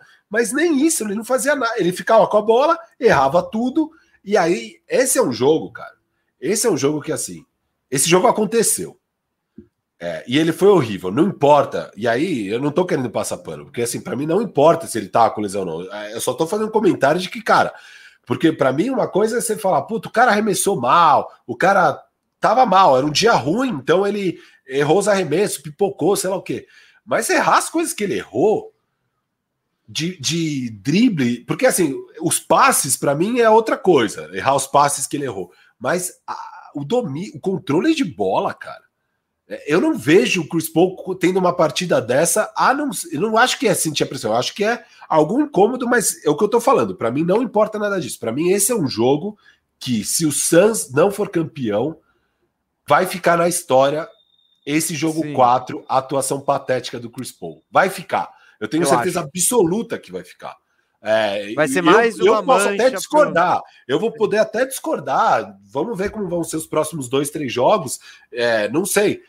Mas que vai ficar, vai ficar. Se o Bucks ganha essa série, vai ser lembrado para sempre a atuação do Chris Paul no jogo 4. É isso. Então, mais do que nunca aí, Chris Paul chega pressionadaço para esse jogo 5, porque é isso, a gente estava falando pro Bucks como era importante esse jogo 4, né, em casa, que era, bom, era, era, a, fina, era a final das finais, né? Então, Os dois Bucks, jogos eram totalmente must win. Sim, sim, Bucks. pro Bucks. E especificamente, e não é porque ganhou o terceiro, que não, o quarto, não, ele ainda era determinante. Não, não, os dois são vida ou morte. É os dois jogos vida ou morte, por isso que é tão difícil você virar um 2-0. Só quatro times conseguiram virar um 2-0 em final da NBA. É muito difícil, porque você daí você tem dois jogos must win. É, então, e o outro time tá com moral. O, o jogo 3 era must win só pro Bucks. Esse jogo 4 já era pros dois. Não, porque, não, cara, não era must win pro. Tudo bem, não, é pro, mais. pro Phoenix. Não... Era que, tipo, sim, o Phoenix ainda tá vivo, ainda não perdeu em casa, eles podem se vender isso, sabe? Tipo, isso, isso, não, a gente ganhou as duas em casa, se a gente mantiver nosso mando, a gente é campeão. Então, eles podem contar isso para eles, tipo, tentar ver o copo meio cheio e tal. Pro Bucks era esse ou esse. É, então, é. O Bucks era, é vida ou morte total. Total. o Suns já é um jogo que, cara, você não pode perder, você tem que ganhar. Mas não, tudo bem, se você perder, sim. você vai sobreviver. Mas, Firu, o que eu quero dizer é: agora, jogo 5 em Phoenix, a pressão tá toda no Phoenix. Tipo, porque Pô. o Bucks tá pensando: se eu roubar um joguinho, ó, ó o que a gente fez em casa, ó o que a gente acabou de fazer. Se eu roubar um joguinho aqui, eu sou campeão. Então, é, e esse não, jogo esse sim, é um jogo que o Bucks pode perder tranquilamente e depois não, você tem tranquilamente, que só... mas é tipo, é, ah, ele, ele, eles vão entrar, eles vão entrar com um tipo, cara, se a gente ganhar, encaminhamos o título, bababá, etc e tal. Se eles perderem, eles vão falar, cara, a gente vai para casa e vamos tentar ir pro jogo 7. Tamo vivo, pro Suns, Firu, eu acho que é, já fica mais vida ou morte pro Suns. Tipo, uma é, derrota cara, aqui, você vai feio, uma, então. você vai sem moral nenhuma pro jogo 6, né? Você vai tipo, caraca, bicho, vamos tomar uma varrida depois do 2 a 0. É, então, então eu quero muito ver e cara, e o legado Qual é a sua expectativa Paul, pro Chris Paul jogo 5? Point God. Ele tem que ser o point God. Ele tem que chegar. O que vai acontecer? Assim, ó, é. Cara, isso que é legal de ver uma série final que não tem o Lakers, diferente do ano passado, você tá de boa, assim, eu dormi super bem. acabou o jogo, acabou o jogo, tava com sono, deitei e dormi, beleza. Cara, o Cruz acho que não vai dormir nem hoje. Sim, ele com certeza não dormiu essa noite, com certeza não dormiu essa noite, não vai dormir a próxima. Bicho, ele deve estar tá tão puto com a atuação dele, ele deve estar tá tão muito. Bicudo, cara. Vendo os tá replays tá... dele perdendo a bola sozinho, tá louco. Mesa, e é sozinho, cara. Eu, eu vi os 17 turnovers, cara. Depois faz isso. Eu queria até passar aqui, não vai dar, acho que o YouTube. YouTube se fosse só na Twitch, eu passaria. Cara, é tipo, é surreal. Tem um, tem um lance daqueles que ele vai driblando para dentro do garrafão e vai indo até o corner. Só que aí ele meio que escapa a bola, ele pega a bola, ele dá o um pulo, não sabe o que fazer, joga na mão, assim, na mão, acho que do Middleton. É, é cada bizarrice. Um passe horroroso pro Eiton num snap, que daí dá um contra-ataque que é uma das faltas do Booker. Cara, é cada coisa bizarra que ele faz nesse jogo, velho. É, assim, é bizarro. surreal. Firu, Firu. Não, e tava... mais, mais um, um, dado muito importante de CP3. Da horrorosidade do CP3 nessa partida, mesa. Hum. Lembra do buffet do jogo 1? O bifezão. Sim, sim, sim, sim. Escolhe o bifezão, escolhe. Ah, pô, pô, pô, legal, sushi e tal. Cara, ele teve quatro posses com o Bob Porres marcando ele, que ele quatro que ele teve algumas Atacou. que ele refugou. Teve algumas ele refugou, tá? Tinha o Bob Porres marcando ele, ele consegue a troca, consegue o Bob Porres e ele nem tenta o arremesso. De tão mal que ele tava assim, ele nem tenta. Eu nunca vi isso, o Chris Paul refugar o mid-range. Ele falar, eu não tô confiante para esse mid-range, eu não tô bem. Cara, nunca vi isso, nunca vi. Beleza, isso aconteceu, mas tiveram quatro posses que ele de fato tentou o arremesso contra o Bob Porres. Sabe quantas ele converteu, mesa? Eu acho que você vai falar zero. Não, uma. Mas mesmo não. assim, uma. Uma não, de não, quatro. Contra o Bob. Que é um mismatch, né? É isso. É, é isso que a gente bicho, falou que era o segredo do, do, Foi o que o Santos fez tão bem no jogo 1, que foi explorar esses mismatches aí. Então, tem que explorar, tem que explorar. Ah, Ô, filho, Jesus. eu já ia encaminhar aqui o negócio, mas a gente acabou não falando do toco do Yannis. Que jogada maravilhosa, que toco fenomenal, que jogador magistral. Amo esse cara, gosto muito dele.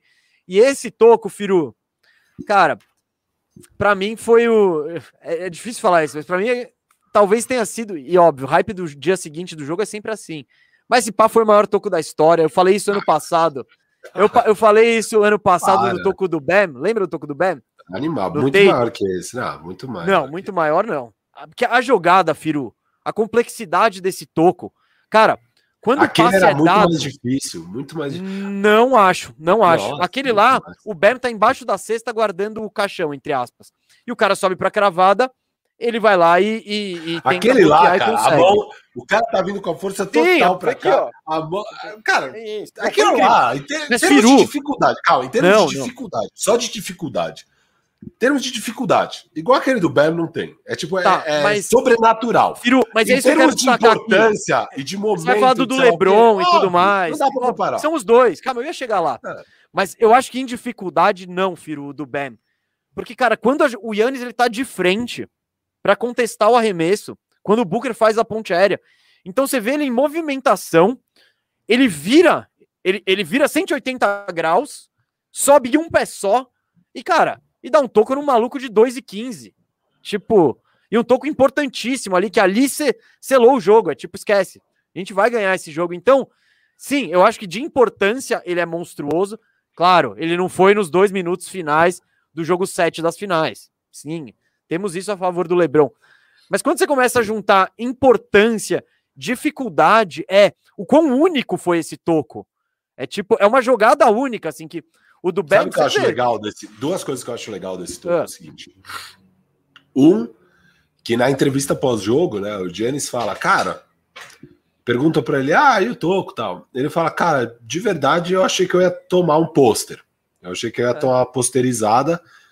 E o que eu acho legal é isso, o cara tá disposto Sim. a tomar um é, pôster. Porque tem muitas bolas que os caras falam, ah, foda-se, eu não vou, não vou correr o risco de tomar falta e de tomar um pôster. Né? Mas principalmente tomar o pôster. É, pensam muito mais nisso do que a coisa. E eu nem gosto dessa vibe de ah, ficar ridicularizando o cara que toma pôster, porque para mim o cara tem que tentar. Eu acho da hora quando o cara tenta contestar. Você, Você tá dando, filho, ah. tá dando um recado pro Gui Gaspari falando de Rudy Gobert?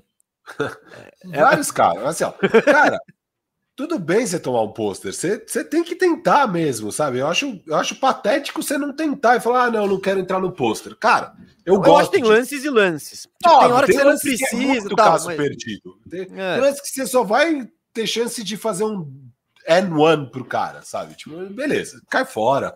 Não, não entra nessa. Mas, no geral, eu não gosto de ridicularizar um cara que tomou um pôster. Eu gosto mais de exaltar o cara que deu o pôster, que da hora e tal. E rola muito, né?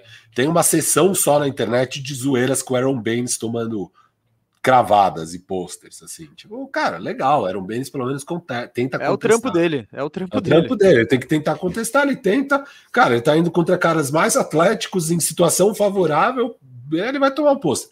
Então, assim, o que eu acho legal é, o Giannis tentou o posto. E outra coisa é, né, a, a, a, da história aí recente do Bucks, dos fracassos do Bucks e tal, uma das grandes críticas em relação ao Budenholzer e ao próprio Giannis é isso do Giannis não ir marcar os caras, o, o craque do time no período. Então, sei lá, é, ele não. É que aqui do, não, não são os alas, mas digamos, ele tá enfrentando lá o Jimmy Butler e ele não pega o Jimmy Butler, ele fica ancorando a defesa lá perto do, do aro, né? É, e todo mundo critica ele, mas é o plano do Bud, e ele segue o plano do Bud, é, e nunca teve grandes recompensas nisso, e até por isso que a gente critica tanto. A gente fala, pô, seria melhor ele tentar parar o Giannis e dane-se, né? E, e, o Giannis é o Jimmy Butler naquela série contra Miami. E de fato eu acho que essa é a melhor estratégia. Eu acho que o Giannis é um bom defensor que deveria pegar o Jimmy Butler. Mas a estratégia do Bud não é essa. E dessa vez eles foram recompensados por essa estratégia e da forma mais magnânima possível, né? Que foi um toco gigantesco. Tá dois pontos de diferença para o Milwaukee, empataria o jogo ali. Faltava um minuto e quinze. E, cara, é, é, assim, é muita recuperação. É, então são as duas coisas que eu acho legal do Toco. Uma coisa que eu acho também, eu vendo o lance, eu, olho o lance e eu falo, passe ruim do Booker. Ah, para. Para. Não, não é, mesa, é o passe ruim do Booker. Não, não é o passe no lugar certo. O, o Eiton, cara, e aí uma coisa não invalida a outra. O Toco é fantástico, até porque só para ele ter a recuperação de conseguir girar, porque ele tá fazendo a cobertura dos dois. É um pick and roll que ele tá tendo que cobrir o ball handler e o Pat Connaughton avisou ele do tipo, ó, o, o, o Eiton tá indo livre para lá. Então ele fica meio no meio do caminho para os dois. Quando ele vê que o Booker vai dar o lobby, ele já gira o corpo para alcançar lá. Então, assim, é fantástico. É fantástico. Eu não quero tirar nem um pouco o mérito do Giannis. É fantástico. Mas é um passe ruim do Booker. O passe do Ai. Booker foi ruim. O Eiton tá desequilibrado aqui para trás. Olha de novo o lance. Cara, eu, eu, tô, eu tô olhando o lance agora, eu abri, eu falei, mano, você tá criticando. O Booker, ele faz esse passe em movimento, Sim. quicando a bola com uma mão. Para, meu. Tudo tipo, bem, mas pô, o passe tá. Não é um passe, passe fácil. Não, tá bom, mas é, você cara. ganha tipo, 30 milhões. Não, Esse é o passe que o Chris Paul não, mete não, pro. Não, não, não, não, não. Eu, ah, eu acho deixa eu falar. Total. Deixa eu, eu falar. discordo total. Você pode... Vamos lá, você vai ter seu tempo para discordar. Eu vou falar aqui o Booker dá o passe, esse é um passe, é a jogada clássica do Chris Paul para o Eiton. Cara, essa bola você tem que dar perto do aro. O Eiton, inclusive, pula para ir para perto do aro e de repente o passe está aqui. O Eiton vem para cá, o Eiton então tá indo com o corpo para trás e não tem tempo de chegar. Então é um passe, calma, é só para falar, é um passe que se o passe é limpinho, perfeito, não tem como. Aí não é, não é que seria demérito do Giannis, não teria como ninguém chegar naquela bola. Por conta do passe não ser perfeito, é um passe que, óbvio, daria até para completar. Eu não sei nem se ele ia conseguir a cravada aqui, pelo movimento, do jeito que tá, mas ele tá começando a ir para frente ainda a hora que o Giannis já chega na bola. O passe foi muito para trás, foi errado, é um passe errado. Então, até por isso, eu não acho que o toco é tão grande quanto estão falando. Eu não sei como é que ninguém. E, cara, eu juro, eu vi já ESPN, The Ringer, ninguém falou que o passe não foi na marca. E o passe não tem um é motivo marca. isso. Tem um motivo Sim. isso. O cara ele tá, ele tá trabalhando um pick and roll de novo, quicando a bola em movimento, ele faz um passe perfeito, ele faz um passe que poderia ser 100% perfeito, não, ele foi 80% perfeito. Mas pô, ele faz o passe certo. Ele, ele, ele, ele deixa o cara em condição da ponte aérea, que era o objetivo. Ele falou, preciso fazer essa bola chegar lá. Então, eu, eu não acho que é um passe ruim, eu não acho que é uma falha é um de passe, não é um passe certo, tá ligado? Ele tá lá em, em, condições do cara fazer a ponte aérea. O que ninguém tava contando é com a recuperação monstruosa e absurda do Yannis, que em que tem uma reação incrível de. Porque geralmente, no 99,9% das, dos casos, esse passe.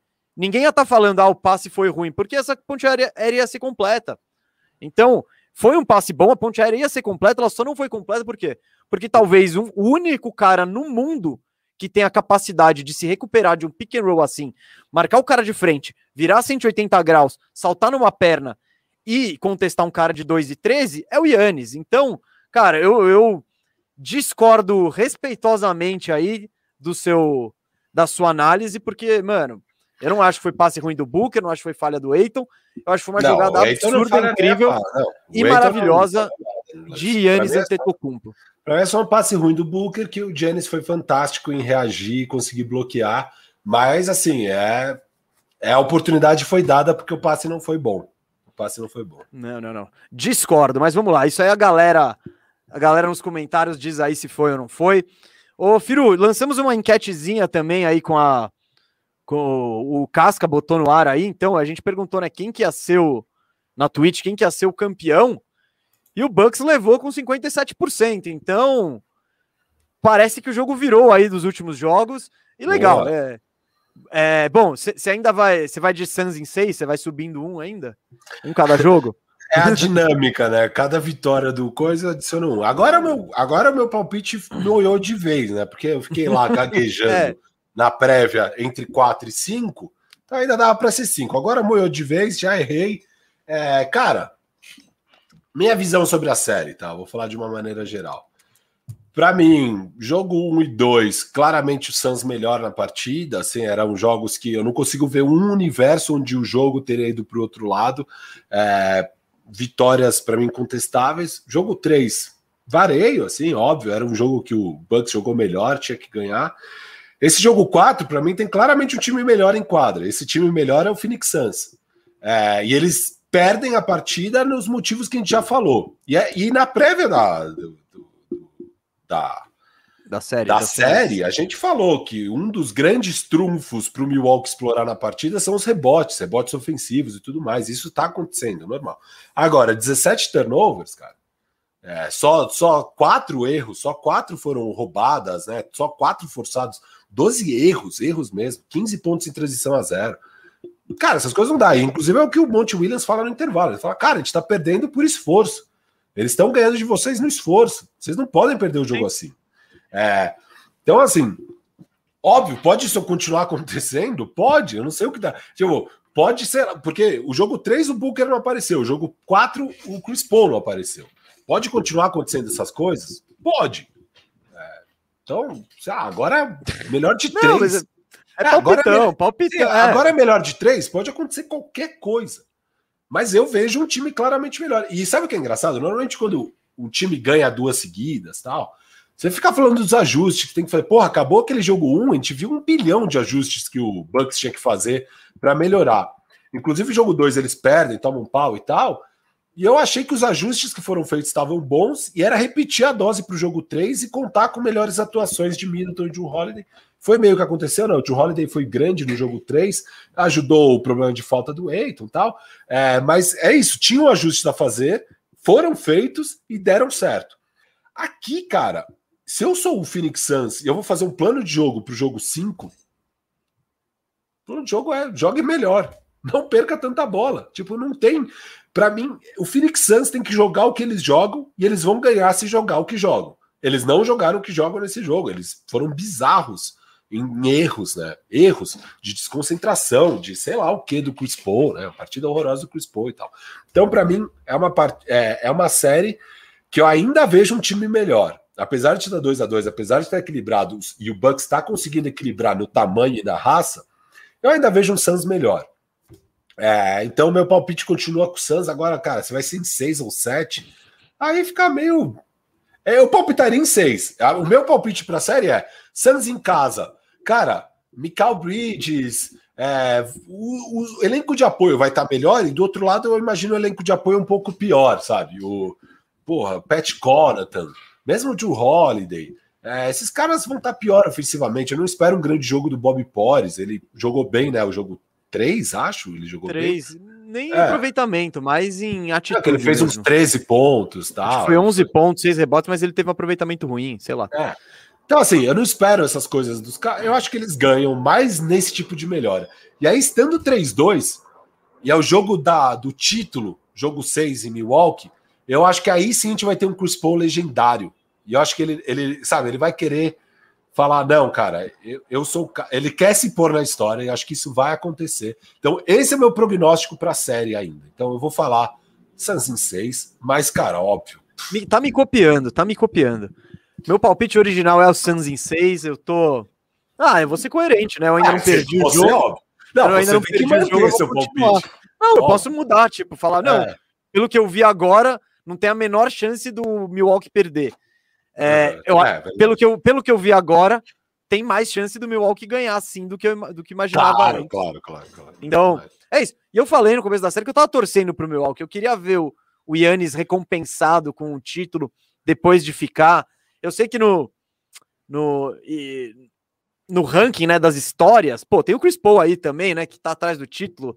Yannis vai ter outras chances, blá, blá, blá, mas eu não sei. Eu gosto, eu gosto muito do Yannis. Eu gosto muito dessa da, da, da pessoa que ele é, sabe, do jogador de ele, ele não é uma super estrela como as outras, o cara marrento, não sei o que, se acha É, maior ele é que hora. Não, ele é muito da hora, assim. Então, não sei, Mas eu se tô... bem que, cara, a gente sempre fala disso, né? Da super estrela. Esse cara é uma super estrela que ele é.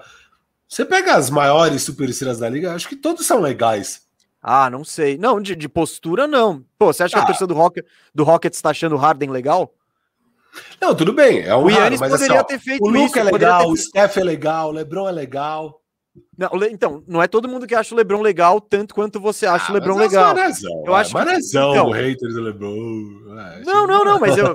sabe, mas tem umas coisas pra se pegar no pé do LeBron. Aquela imitação lá do Kevin Hart, você já viu? Que o LeBron, um jeito chatão, ele. Ele putz, depois eu vou botar no Twitter, mas eu não lembro a situação. Mas é. Sei lá, o LeBron, tipo, ô, e aí, LeBron? Pô, cara, sei lá, ele queimou, ele queimou o jantar. Aí o LeBron falando, I worked too hard to burn this dinner. Tipo, eu trabalhei muito duro pra queimar esse jantar. Tá ligado? Tipo, todas as situações da vida do É. LeBron. O LeBron, tem esse- ele- alguém pode considerar ele chato porque ele tá muito preocupado com o legado dele, ele tá Sim, sempre criando então, narrativa, tá, É, beleza. então, ele é Mas, então. É que daí É ele tá num nível ali que, sei lá, mas beleza. Luca, Steph, cara, são Tá caras de boa, São assim, poucos, sabe? só um americano, né? O resto é tudo gringo. Então, tipo, o O americano. Joker é, é gente boa. Tipo, é, o Cauê não acha. Mas sim, sim, mas, Ah, não, o mas Joker eu não é acho que. Pô, o Cauê não é acha da hora. ah, Mas o principalmente os é americanos, por exemplo, você pega o Kevin Durant. O Kevin Durant ele tem uma postura meio arrogante, meio. Não sei o que tá rolando. O Kawhi é fácil não, ser. o Kawhi é bizarro. O Kawhi é bizarro, pô. Mas eu gosto dele. eu- essa bizarrice. Me tem gente que gosta da bizarrice. Eu, eu gostava, eu fiquei já meio de saco cheio, sabe? Tipo, Sim. ah, pra mim a gota d'água foi ele não comemorar o nosso clipaço. Eu comemorei o clipaço e Não, esse traste não comemorou o clipaço. Porra, velho. Mano, Aí- ele é único. Ele, no Ah, mínimo, é ele é único. Não, é demais. É, é Mas tô falando, Firu, eu- e o Luca, que você falou que hoje ele é uma unanimidade, cara, em dois anos, tipo, ele já ti- meio que o Rick Carlisle já saiu de lá com treta com ele. Já, então, tipo, essa narrativa pode virar em um, dois anos de drama, de drama queen, de o cara é o reizinho, de treta, treta com o Porzingis e tal. Então, eu acho que é meio que Não, o arco não, natural. pode, mas assim, no Pode. geral. Não, hoje ele é um não, hoje cara- ele é Ele é um unanimidade. cara que é considerado um cara muito sussa, que não. Ah, inclusive o JJ Redick tava falando no podcast dele, cara, ele não pede nada de tratamento especial, sabe? Ele é zero diva, ele é um cara de boa tal. Então, assim. Que é meio a mesma vibe do Stephen Curry, que é meio a mesma vibe do Giannis. Então, eu acho legal isso. Acho que a gente tá numa era de superestrelas que a maioria eu gosto, assim. Acho uns caras que parecem ser muito gente boa, assim. Mas unanimidade, assim, tipo, eu acho que o, Yannis é muito unanimidade. Cara, Porque- mas uma coisa, o Giannis não é unanimidade entre os jogadores, né? É um negócio meio doido, você Os caras não curtem ele? O Lebron escolheu ele nos, nos, nos All-Star Game, não escolheu esse ano? É, mas o LeBron Olha. queria ele no time. Mas assim, O Lebron tava que- querendo no Lakers, né? isso, isso, queria ele no Lakers. É, cara, você pega Twitter, tá? É que você não usa muito Twitter, mas, cara, quando tem umas atuações históricas de alguém, os jogadores ficam, caralho, você é foda, mano. Pô, que da hora, você tá pegando fogo, você é pica, sei lá o quê. Cara, o Giannis fez dois jogos de 40 pontos na final.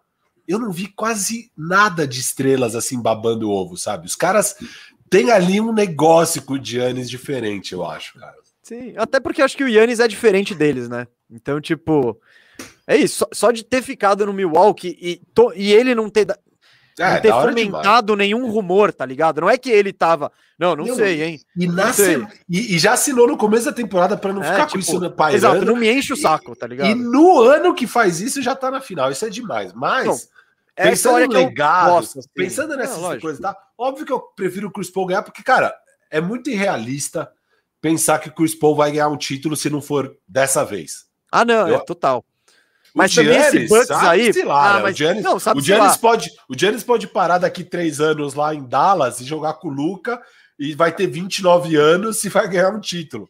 É, cara, é, é, agora o, o Chris Paul, bicho, porque ano Não, que vem, beleza, o Suns é um bom time, é um bom time.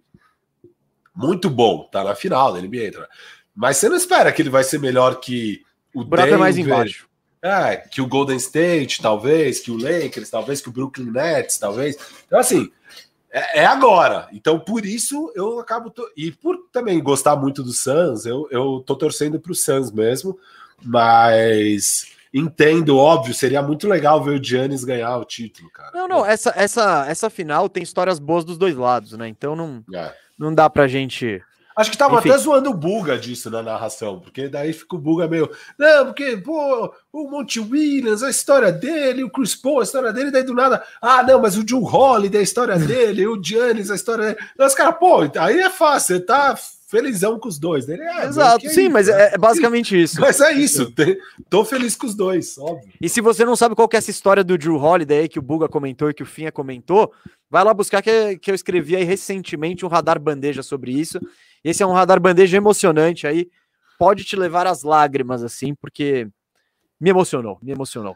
Então, Firu, algo mais da final, da série, do, das, que você quer dizer, ou a gente já pode ir pro superchat? Então, galera, manda o superchat aí se quiser. Queria falar mais dois. uma coisa do Joe Holiday, já que falamos aqui, né, mesa? É, Boa.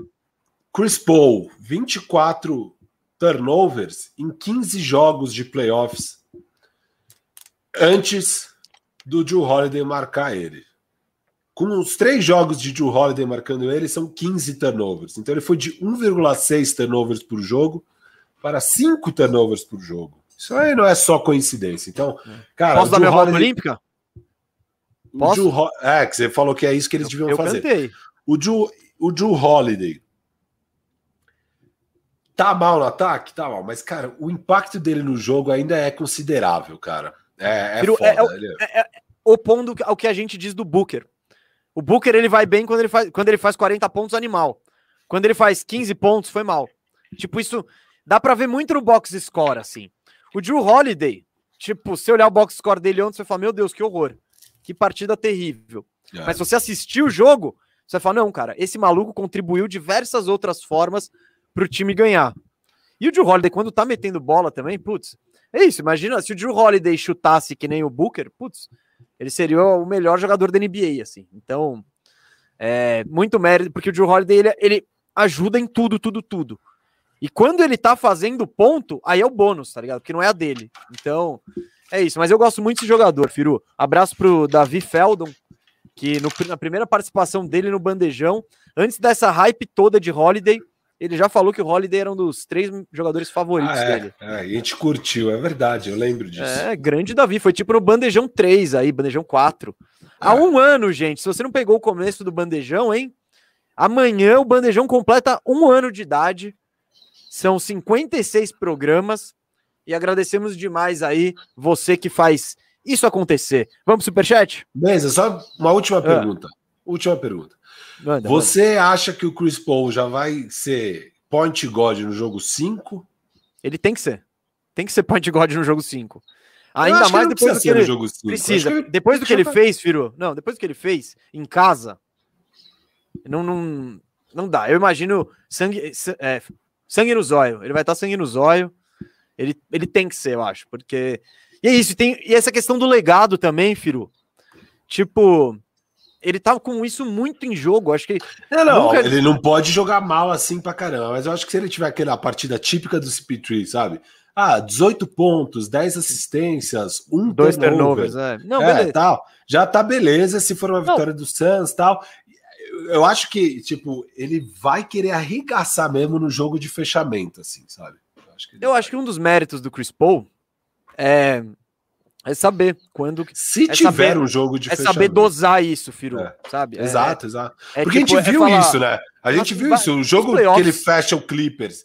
é, ele fala: não, é daqui, esse jogo vai ser meu. Sai daqui, sabe? Tipo, poderia ser Sim. de outros. Ele poderia ter aquelas jogo- atuações e o time ganhar mesmo assim, mas ele fala: No jogo não, 1 não. dessa série, ele tava envolvendo Isso, todo isso. mundo, aí chega o terceiro quarto, ele fala: legal, gente, passa a bola aqui que tá fácil pra mim. Então, normalmente, não foi o que rolou ontem. Ontem ele não teve domínio nenhum da quadra, teve domínio nenhum de nada. Então foi péssimo. Por isso eu acho que ele vai estar muito, muito motivado e engajado aí pro, pra próxima partida, jogo 5, que acontece sábado, né, Firu? É isso? Sábado, sábado. E, e sobre o Giannis, você acha que a gente ainda tem mais um jogo de 40 pontos dele aí nesses playoffs? Cara, eu acho que foi uma estratégia do Suns é, dar menos espaço e menos tempo pra ele. Então, mas não sei, cara. Se fosse apostar, eu apostaria assim. Tipo, É. é, palpite, né? Mas eu não tô seguro, não. E eu não sei se foi o. Nesse jogo, é, se isso foi o Yannis talvez se acostumando, né? Com essa nova marcação e tal. Ou se o Suns vai mesmo meter todos os, os esforços nele, em parar ele e ver o que acontece, né? Então, mas meu palpite é sim, assim, até porque gosto muito desse cara aí. Esse tal de Yannis Antetokounmpo aí. Boa. Ah, vamos, vamos Super. superchat, gente. Bom, Bora. Superchat aqui a gente sempre lê as perguntas e comentários que vêm com contribuição, até para não parar o, o flow aqui do bandejão. Agradecemos todos que contribuem, que, pô, são de. Essas contribuições são de imensa. São imensas para nós. E vamos lá.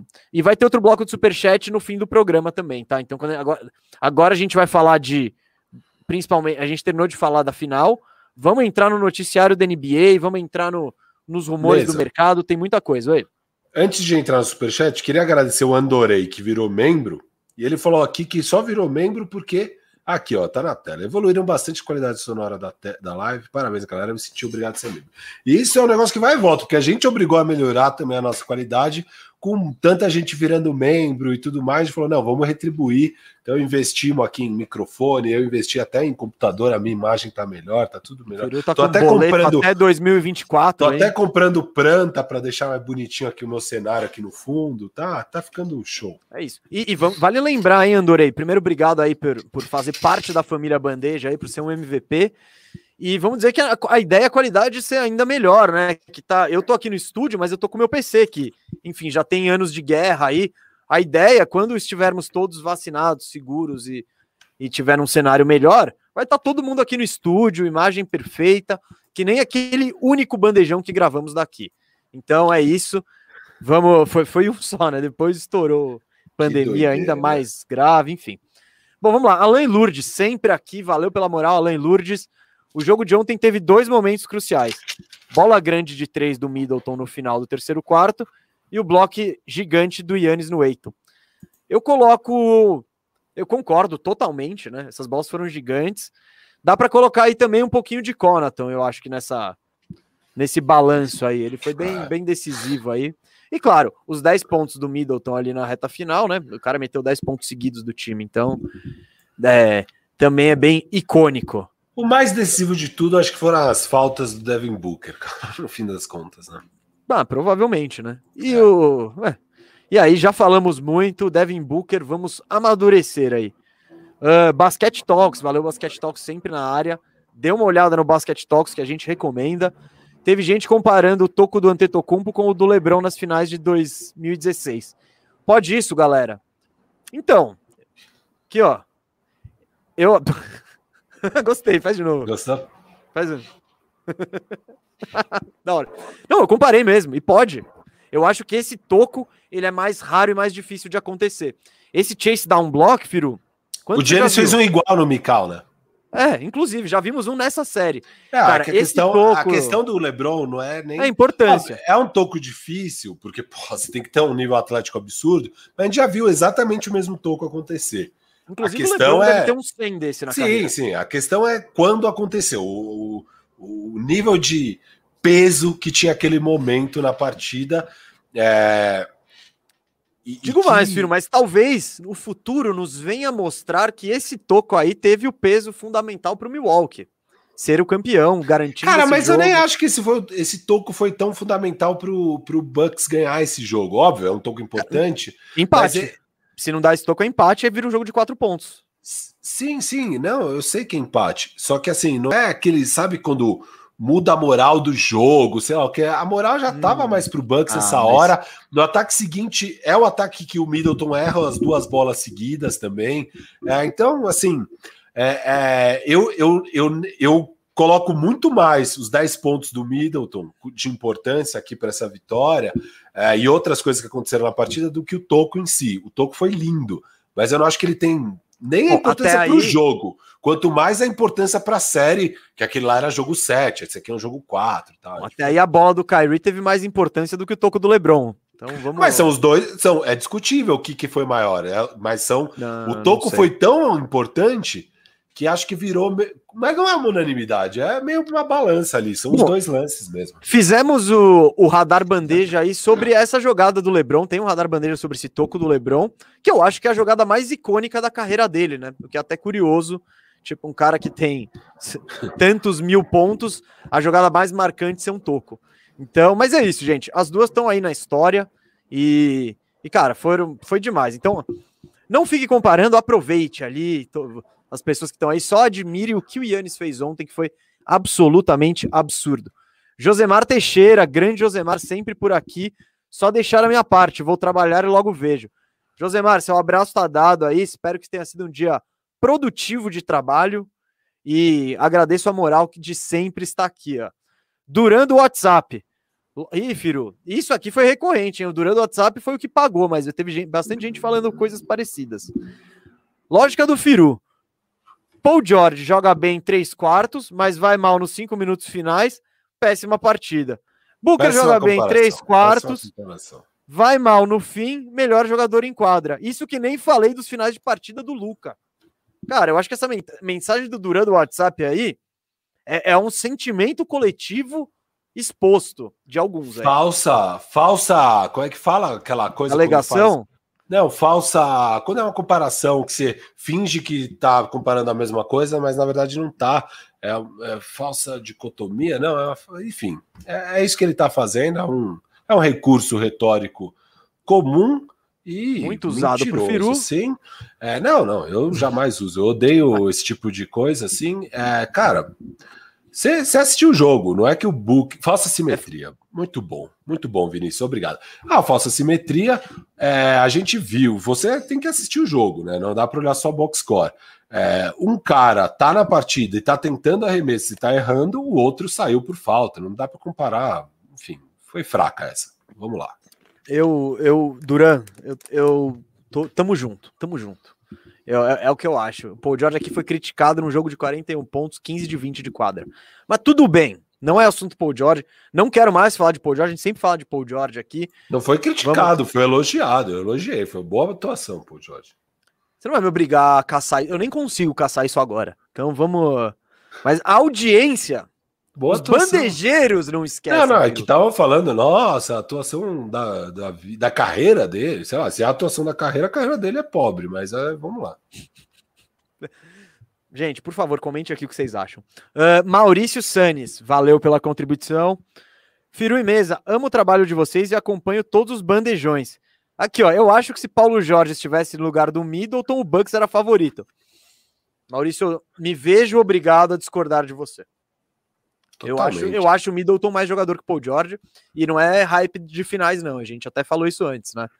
Nas finais gente, de conferência. Eles são um nível bem parecido, por sinal. Sim. E o que um entrega é uma atuações mais consistentes no geral, que é o Paul George. Ele, o Paul George vai ser muito raro ele não te entregar 25 pontos num nível a, a bom de eficiência normalmente, né? Nos provas que é o bastante.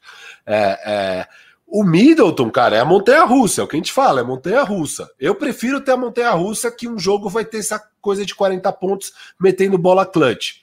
O Paul George vai ser aquela coisa consistente, mas eu não vi nenhum jogo que ele foi clutch. Então, assim, eu prefiro ter o Middleton, mas acho que vai de gosto, talvez vá até de necessidades do time. para esse Milwaukee Bucks, sem dúvida, eles precisam muito mais de um cara do perfil do Middleton do que um cara do perfil do Paul George. Embora eu acho que eles são de níveis, no geral, para a NBA parecidos. Assim, eu coloco, eu também coloco o Middleton à frente do Paul George, mas juntinhos. Né? Sim, sim. São, e eles têm até estilo de jogo é, parecido, sabe? Mesma posição, deve ter alturas similares. São, são jogadores equivalentes, mas eu particularmente também gosto mais do Middleton. Henrique Freires aqui. Firu sem barba é tipo aquela carta de tarô o louco. Não jogo tarô, mas concordo. Yannis gigante no lance. Pena que é numa final para cima da única final do Chris Paul. É o que a gente estava falando aqui, Henrique. Tem é aquela coisa.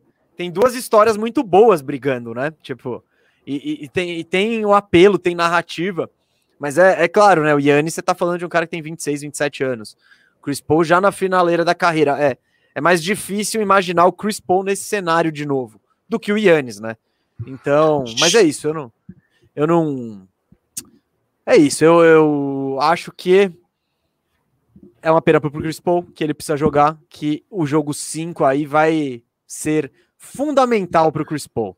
Não, vai ser fundamental, sem dúvida. Luiz G.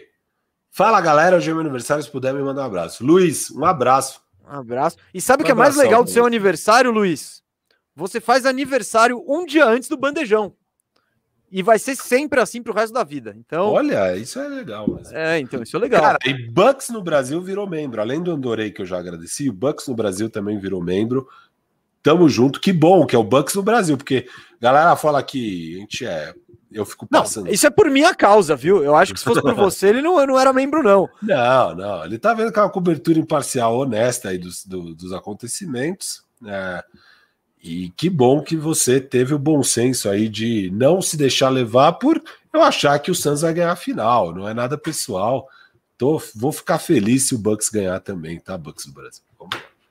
O Firu tá torcendo para a própria autocoroação, para dizer eu disse não, primeiro. Cara, esses eu falei primeiro. Mesa, não, não, não, não, disse do Suns do ano passado. Você vai buscar lá do ano passado. É, ah, tá. Isso sim. Se o Suns for campeão. Mas não, cara, porque o Suns não é ser campeão que vai coroar eu ter visto é. que era um time bom. Porque também eles só vão ser campeão, e aí é isso, você não pode ser desonesto. O Suns só tá na final por causa de lesão, o Bucks só tá na final por causa de lesão, isso é um fato. É, cara, tudo bem, eles foram competentes de aproveitar a chance que tiveram. Teve times como o Philadelphia 76ers que não teve a competência. É, e acontece, sabe? Tipo, eu não quero desmerecer nem Bucks nem Suns, mas eu não, eu não acho que é. Sabe, eu acho que não tem nada a ver uma coisa com a outra aqui. É, é isso. Firu, vamos. E, vamos e se pro... tem uma coisa que não vai acontecer nesses playoffs mesmo, é eu ser coroado por ter acertado alguma coisa. Porque, pelo amor de Deus, cara, nossa senhora. Não, tudo, todo o êxito do ano passado, né? Nossa, Tudo... acertamos 100% quase no ano passado, tirando o é. clipaço na série contra o Denver, que eu falei que é para sete jogos, mas falei que o Clippers ah, não... ganhava. Não, Essa mas falei que o Clippers... de vantagem aí é tipo, é tipo falar que o Michael Porter Jr. é novato até hoje. É, não, não dá, não dá, não dá. Isso, que todo, todo bandejão, ó, a galera fica me zoando que todo bandejão eu fico trazendo Zion, sei lá o que. Cara, todo bandejão, esse cara aqui fica falando de Michael Porter Jr. O que, que o Michael Porter Jr. tem a ver, cara? Deixa o moleque lá em paz, já jogou duas temporadas. Novato, tá pô, ele é novato, pô, deixa ele em paz, deixa, é o primeiro cara. ano dele. Bom, vamos lá, gente. Vamos falar de mudar o assunto aqui. Lembrando, lembrando, bom, vou fazer um tutorialzinho. Se você ainda não deixou seu like, deixa seu like aqui embaixo, que, né, ajuda o YouTube a mostrar o bandejão para mais gente que ainda não conhece um bandejão. Então, se você está aqui vendo a gente, é porque você gosta. Então, ajude o, o YouTube a levar o bandejão para mais pessoas. É, se quiser ser membro, vai nos ajudar muito. Vai ter uma meta agressiva aí que o Cascão tá negociando ali, tá mexendo os pauzinhos. Então, seja membro, por oito reais ao mês você nos ajuda muito. É, seja, se der para ser sub na Twitch, também seja sub na Twitch. A gente vai dar um jeito de colocar você no grupo do Telegram, que é um dos benefícios dos membros, né, do YouTube. Então, se você virar sub na Twitch, mande um sussurro pro Cascão, que ele vai te passar o link, né, do Telegram. E aí grupo você vai poder trocar bom, ideia com a gente. Galera, firmeza, sangue bom. E Acho que é isso de recados, hein? E ah, vai ter mais um bloco de superchat no final do programa. Então agora a gente vai falar de mercado, hein? Então vamos falar de quem que vai ser trocado, quem pode ser trocado, quem que não vai ser trocado, quem que tá aí disponível facinho, enfim, alguns rumores que estão rolando no noticiário. Então, se você tiver alguma dúvida disso, quer saber se esse cara encaixa em tal time, etc e tal, manda um superchat aí que a gente lê na finaleira do programa. E esse assunto agora aqui é, é um assunto até que o Firu queria muito trazer tal, porque o nosso querido e amado Kawhi Leonard, que perdeu a reta do final dos playoffs, ele passou por uma cirurgia para por causa de uma ruptura parcial no ligamento cruzado do joelho. Então, em geral, essa, essa é uma das lesões. Quer dizer, em geral, a ruptura do, do ligamento cruzado é uma lesão seríssima. É o que o Jamal Murray está enfrentando. O, o famoso Thompson, ACL, né? É o ACL. Então, isso tira muita gente de, de, de quadra por muito tempo. Então, quando você tem isso, você vai ficar 9 a 12 meses fora. O que, que o Kawhi tem? Ele tem uma ruptura parcial. E, e eu estava lendo umas matérias, Firo, uma matéria do LA Times, até o, o doutor aqui, o doutor Theo Sorial, ele falou que ele já, já cuidou de mais de 5 mil casos de ACL, né? De, desse ligamento cruzado. Ele falou que é raríssimo que role essa ruptura parcial. Porque ou ele rompe inteiro, ou ele não rompe, ou, ele, ou é uma lesão por outro motivo. E que é muito raro ver isso. Então, e, e, ele mesmo não sabe qual vai ser o tratamento, porque ele falou, cara, talvez a coisa mais segura seja reconstruir tudo mesmo. Rompeu parcial, mas reconstrói tudo, 9, 12 meses, pronto. Então, dá para fazer tipo um remendo, sabe? Manter a parte boa. O ponto é. Mas já não o decidiram Clip... o tratamento? O, o Clippers não. O Clippers não falou. Não, ele, não, ele não botou timeline. Tipo, ele não, falou, ó, ele passou, ele passou por um procedimento no, por causa disso, por causa da ruptura parcial. E vamos ver quanto tempo ele demora. Então isso Mas tá é no aberto. procedimento que decidem se vai. Você estava lá no procedimento? Eu não. Não, então, eu tô tipo, perguntando. Não, então não. O Clippers não falou isso. E, e eu não, vi o pessoal especulando. Até porque o Clippers não sabe nada, porque o Kawhi faz tudo por fora com os médicos dele. Mas assim, então, é, óbvio, o comunicado não vai ter informação. O que eu tô falando é, o médico tá falando que é, dá para ir por vários caminhos. A minha dúvida tá. é: se já fizeram uma cirurgia, eu imagino que o caminho já tenha sido escolhido. Não. Sim, imagino que sim, mas eu acho que esse caminho não foi divulgado. Não, Porque se ele for, tivesse sido divulgado, Firo, teria esse, teria esse, como eu posso timeline. dizer, essa tá. timeline, esse, o tempo de recuperação. Então é isso. O que que o, o que que esse médico o que eu posso falou? dar Cara, de contexto, mesa, além é. desse contexto do médico, é o não sabia que era tão raro o parcial, eu mas o Dinwiddie, o Dinwiddie foi parcial, justamente parcial. E ele saiu, acho que em dezembro, ele perdeu seis meses, ele até talvez pudesse voltar para os playoffs, mas daí já não fazia sentido arriscar e tal. Então ele vai ficar fora até o começo da temporada, vai acabar ficando fora aí uns 10 meses, né, ao todo. É, o Dinwiddie. Mas em ah, seis tá. meses não, não. ele não estava pronto para voltar. sim, sim. É, então. E o então. Kawhi, a gente sabe, é um cara não, então, particularmente cauteloso. Né? Assim, ele foi não, e, e, ele, ele, é cauteloso e misterioso, né? Então, gente, o que eu quero, o que a gente tá, veio aqui falar para o torcedor do, do Clippers é o Kawhi vai ficar um tempinho de molho e a gente não tem a menor ideia de quando ele volta. Né? E para consagrar ainda tudo, tem a questão da renovação dele. Né? Sim, sim. Então, Firo, trouxe informações aqui sobre isso. Deixa eu ver de quem que foi. Uh, bom, aqui, ó. Não, não, não achei. Não achei de quem foi, mas eu li uma matéria aí nessas muitas que eu li hoje na internet que o, o mais provável é que o Kawhi decline a player option dele e teste o mercado testar o mercado. É, às vezes é ficar no Clippers mesmo, porque o Clippers vai ter a Muito chance de oferecer provável. um super max tal. Então, é, eu acho que o Kawhi fica no Clippers, mas o Kawhi ele, ele é misterioso aí e tal. Então, eu acho que no fim das contas, filho, talvez essa lesão pro Clippers possa até ter sido meio boa, sabe? Porque o Kawhi é mais chance dele ficar. Ele assina um contratão, então, tipo, eu já assino aqui meu máximo, tenho minha grana garantida e vou me e vou me recuperar numa boa, sem ter que me preocupar com o pé de meia. E por esse é lado, por esse é lado é, é, bom. É, eu acho que é isso, cara. Eles vão, assim, o Clippers está numa situação que, porra, deu seis piques lá para pegar o Paul George, para pegar o Kawhi. É, já deu all-in, tá aí com cap estourado, não tem flexibilidade nenhuma, não tem assets, não tem nada. É complicada a situação do Clippers em termos de, de montagem de elenco. Cara, é dar o max. Dani, tipo, ah, talvez o Kawhi nunca mais seja o mesmo, sabe? Beleza. Você tem que correr esse risco, óbvio, não tem, não tem nem que pensar. É no-brainer. É, é, desculpa, eu, me distraí com o comentário na tela, mas é um no-brainer, assim, você vai dar lá os 180 milhões para quatro anos dele, é uma coisa assim, 174, acho, milhões para quatro anos, é, que é o máximo que dá para dar para ele. Nenhum time consegue dar essa grana. Não sei também para os outros times.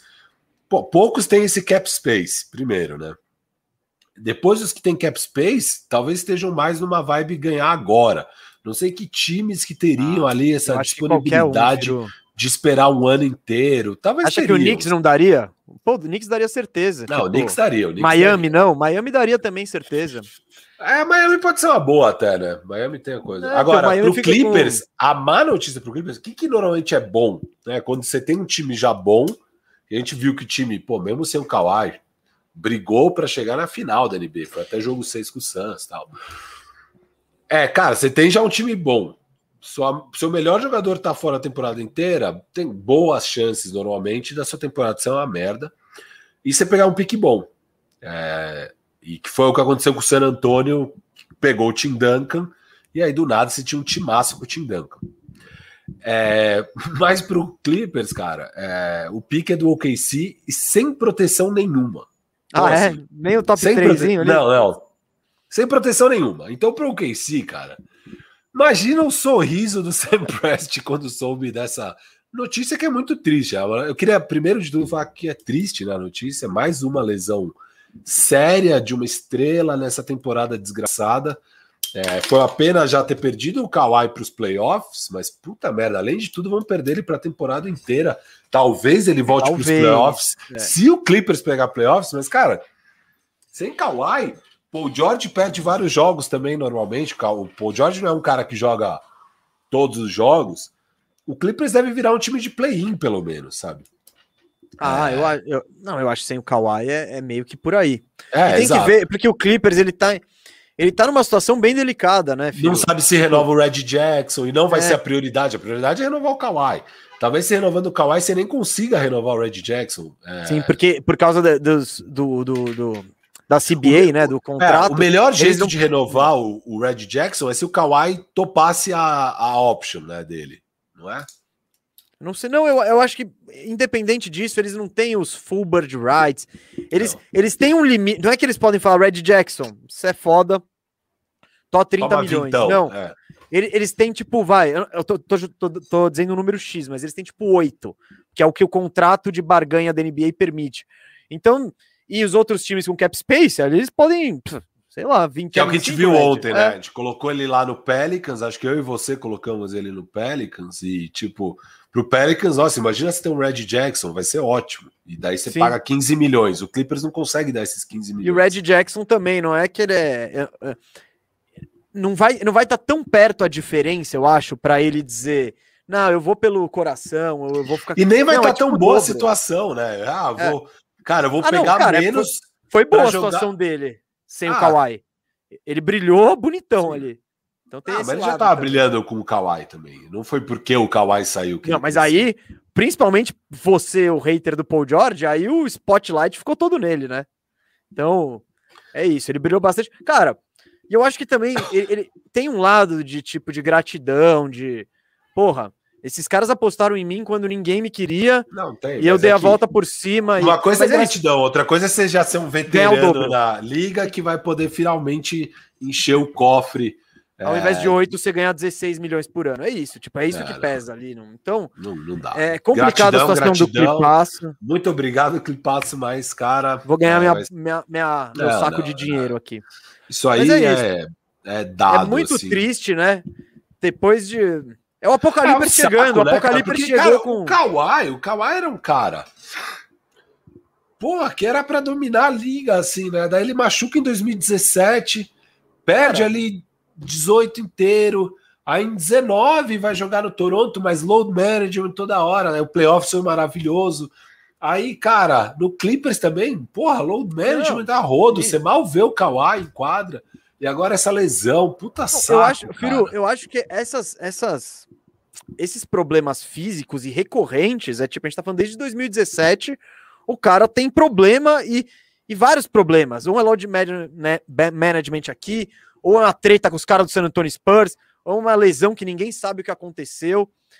Enfim, eu acho que isso, esses problemas físicos, essas incertezas todas, são o que impedem o Kawhi, eu acho, de ser comparado a, sei lá, de, de ir para aquele patamar Kevin Durant, de ir para, sabe? Porque bola ele tem. O ruim é, tipo, esse ano, pô, tava para ele ganhar. Tá, tipo, difícil ter uma oportunidade tão boa assim daqui para frente. Então, imagina se ele ganha. Só que é isso, é lesões atrapalhando. Pô, ele quase. Não, bom, não vou falar quase, mas quando ele se machuca contra o Golden State em 2017, eles estão metendo de 20 no Kevin é, Durant. É, era jogo 1, um, não dá para é, falar que ia mas... ser aquilo, mas dava uma mas... esperança, uma esperança sim, de poder, sim. podia ter uma série ali, né? Então, e, e, e, essa série podia ter por quem? Por causa do Kawhi. Eu, eu tô falando de cabeça, mas acho que ele se machuca, o Warriors vira esse jogo vira, e varre vira, a vira. série. Vira e então, vai. Vira e vai. Então, tipo, olha, olha, a dimensão desse cara.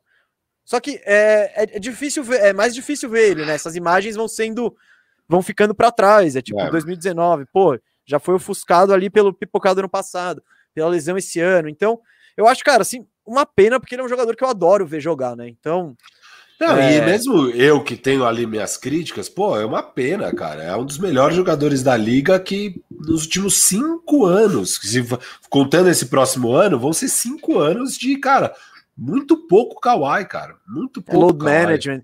E, e, tipo, e o Toronto conseguiu ainda. Porque o Toronto fez load management com ele a temporada inteira. inteira. E aí ele jogou muito pouco. Tal, é. Ele jogou muito pouco aquela temporada, cara. Muito pouco aquela temporada no Toronto. É, e depois a temporada no Clipper jogou pouco também. Então, assim, é um cara que a gente vê pouco. É um saco isso, né?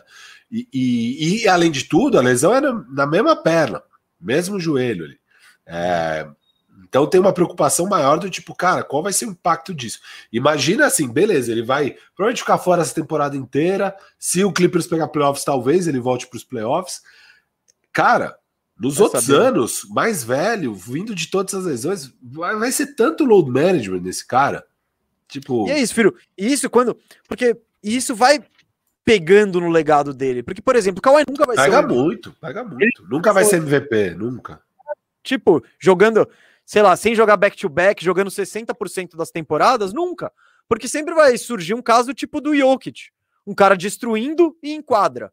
Então isso não vai rolar. Então, quando acho que acabar a carreira dele, forem fazer aquele acerto de contas, vão falar, pô, mas é, faltou um MVP aqui, não. Pô, uns aninhos a menos, ele jogou. O ano, o ano que eu acho que ele chegou mais perto foi justamente esse ano da lesão, em 2017, pelo Spurs. Acho que é o ano que o Russell Westbrook ganha, com o triplo-duplo lá e tal. O Kawhi acho que fecha no top 3 ou top 4 em votação. Ali ele tava. Pra... Não, é, ele ali, tava voando, né? Não, ali os argumentos eram muito bons para qualquer um dos quatro. Acho que os outros provavelmente era LeBron e Harden. É, qualquer um dos quatro podia ter ganhado aquele ano. É, acho que tinha mais, mais Aue pelo Harden, se eu, não, se eu tô lembrado bem. É, dos que não ganharam, o maior Aue era no Harden, mas qualquer um dos quatro podia ter ganhado. Acho que aquele é o melhor ano de temporada regular do Kawhi. Ele machuca e, e, e aí nunca mais teve uma temporada regular inteira, assim, nunca E não vai ter, né? Nunca mais. Isso nunca aí pode mais. esquecer. Se você aí, ó, tá, tá, já tá fazendo seus prospects do time de fantasy, não pegue o Kawhi, porque ele com certeza vai ser escolhido antes do que deveria. Ah, então... não, esse, é, esse, ah, esse não pegue. Isso é pra sempre, viu, gente? Essa, é. essa dica serve pro resto da vida, tá? Nos não outros anos, pegue ele lá pra 40. É ter... Terceira rodada para baixo. É, é, e mesmo é, terceira rodada, eu ficaria meio assim. Então é isso, gente. É... Que pena, cara. Situação, eu tô triste com essa notícia. do nosso clipaço aí, né? É o é, Apocalipse. O, o Apocalipse está chegando com atraso, Firu. o Apocalipse chegou da pior maneira, né? Da maneira mais triste possível. Chegou Bom, o Apocalipse. Teria sido melhor ter caído é. ali para o Dallas e não ter acontecido essa lesão, né? Mas óbvio, isso aí não dá pra... Não, claro que não. Se, se, se, se eles perdem para o Dallas, o Kawhi sai, não sai, lesão. É. Tudo bem, não. Dane-se o Clippers, mas pelo menos o Kawhi ia jogar a temporada que vem, entendeu? Para ah, eu que calma, gosto de basquete, calma, não tô nem aí pro Clippers, mas óbvio, não, só Eu só tô falando que você aludiu ao Apocalipse, o Apocalipse era ali, né? Contra o Dallas. Uhum. É. Uma pena, é cara. Uma pena. Mais uma daquelas que erramos aí, né? Mas tudo bem, faz parte. Filho, vamos fazer um boletinzinho de mercado aí, ver o que tá rolando, os interesses. Você não pesquisou nada, eu trouxe três aqui rumores. É. O cara que você gosta muito, Firo, Lonzo Ball. A gente citou isso no Arrumando a Casa, né? Mas o Shams Charania, que é um dos caras mais bem informados aí da imprensa norte-americana, falou que o Clippers não vai fazer loucura para manter o Lonzo. E a, o, o, Clippers não, o Pelicans. E ontem, eu e o Firu arrumamos o Pelicans lá na Twitch, no, no Arrumando a Casa, e chegamos à conclusão que dá para fazer coisa melhor do que pagar o Lonzo. Né? É. Então, é, o Firu sempre foi um faz. defensor de vou pagar o Lonzo e, e foda-se, não, não. Então ele mesmo viu que é, pagar 25 milhões para o Lonzo ali, 23, talvez não seja a melhor ideia. É. E aí, nesse cenário, Firo, rumores, né? Que é uma burrice, falando... né? Porque se você. Porque o, o, o Pelican já chegou a essa conclusão. Se ia chegar a essa conclusão, você podia ter trocado ali no deadline, né? Bom, também não sei qual era o mercado. Porque... Ah, um piquezinho você conseguia aí. Firu, mas. Então, vou falar aqui. Quem que são os interessados aqui que foram ditos até agora? Os dois times de Los Angeles, Lakers e Clippers, dois times que não têm armador, né? E o Chicago Bulls, que não tem armador. Então, por que, que eu acho que talvez até saia esse piquezinho pelo Lonzo? Porque se for trocar com o Clippers ou com o Lakers, por mais que eles não tenham muito capital de draft, você consegue. Porque é isso, eles não têm cap space. Então, eles estão dependendo de você para se acertar com o Lonzo. Então, eu acho que tem alguma chance do, do, do Pelicans levar um negocinho ou outro aí. É, o que, que você acha desses Agora, caras é aí? O que, que, você acha mais realista? Mas o Clippers, o Clippers não vai ter cap space, eles não podem nem assinar o, o coisa, por que, que eles vão poder assinar? Sign o... trade, Firu. É tipo, é isso. É, vou dar um ah, piquezinho não. e não, passo um daí, contrato para cá. Entre pegar as buchas que vão vir do Clippers porque o Clippers vai querer mandar bucha, vai querer mandar o Morris, o Kennard, sei lá o que, que eles vão mandar no signing trade pro Luca. Prefiro ficar com o Luca. Não, é, o, Lakers. É isso, com o Lonzo. não com o Luca. Com o Lonzo. É, cara, Lakers também não vejo, sinceramente. É... Ué, se eles pegaram um THTzinho aí. Eu acho que o Lonzo tem que ir para um, um, time que tem cap space aí. Não sei então, quem. Então, Firo, é que sabe qual que é o negócio? Miami também... poderia querer? Eu não sei se Miami ia querer. Não, não, time, não, mas... time com Lonzo, Bam, Jimmy, eu não sei quanto chute tem aí. Acho que tá faltando chute nesse time.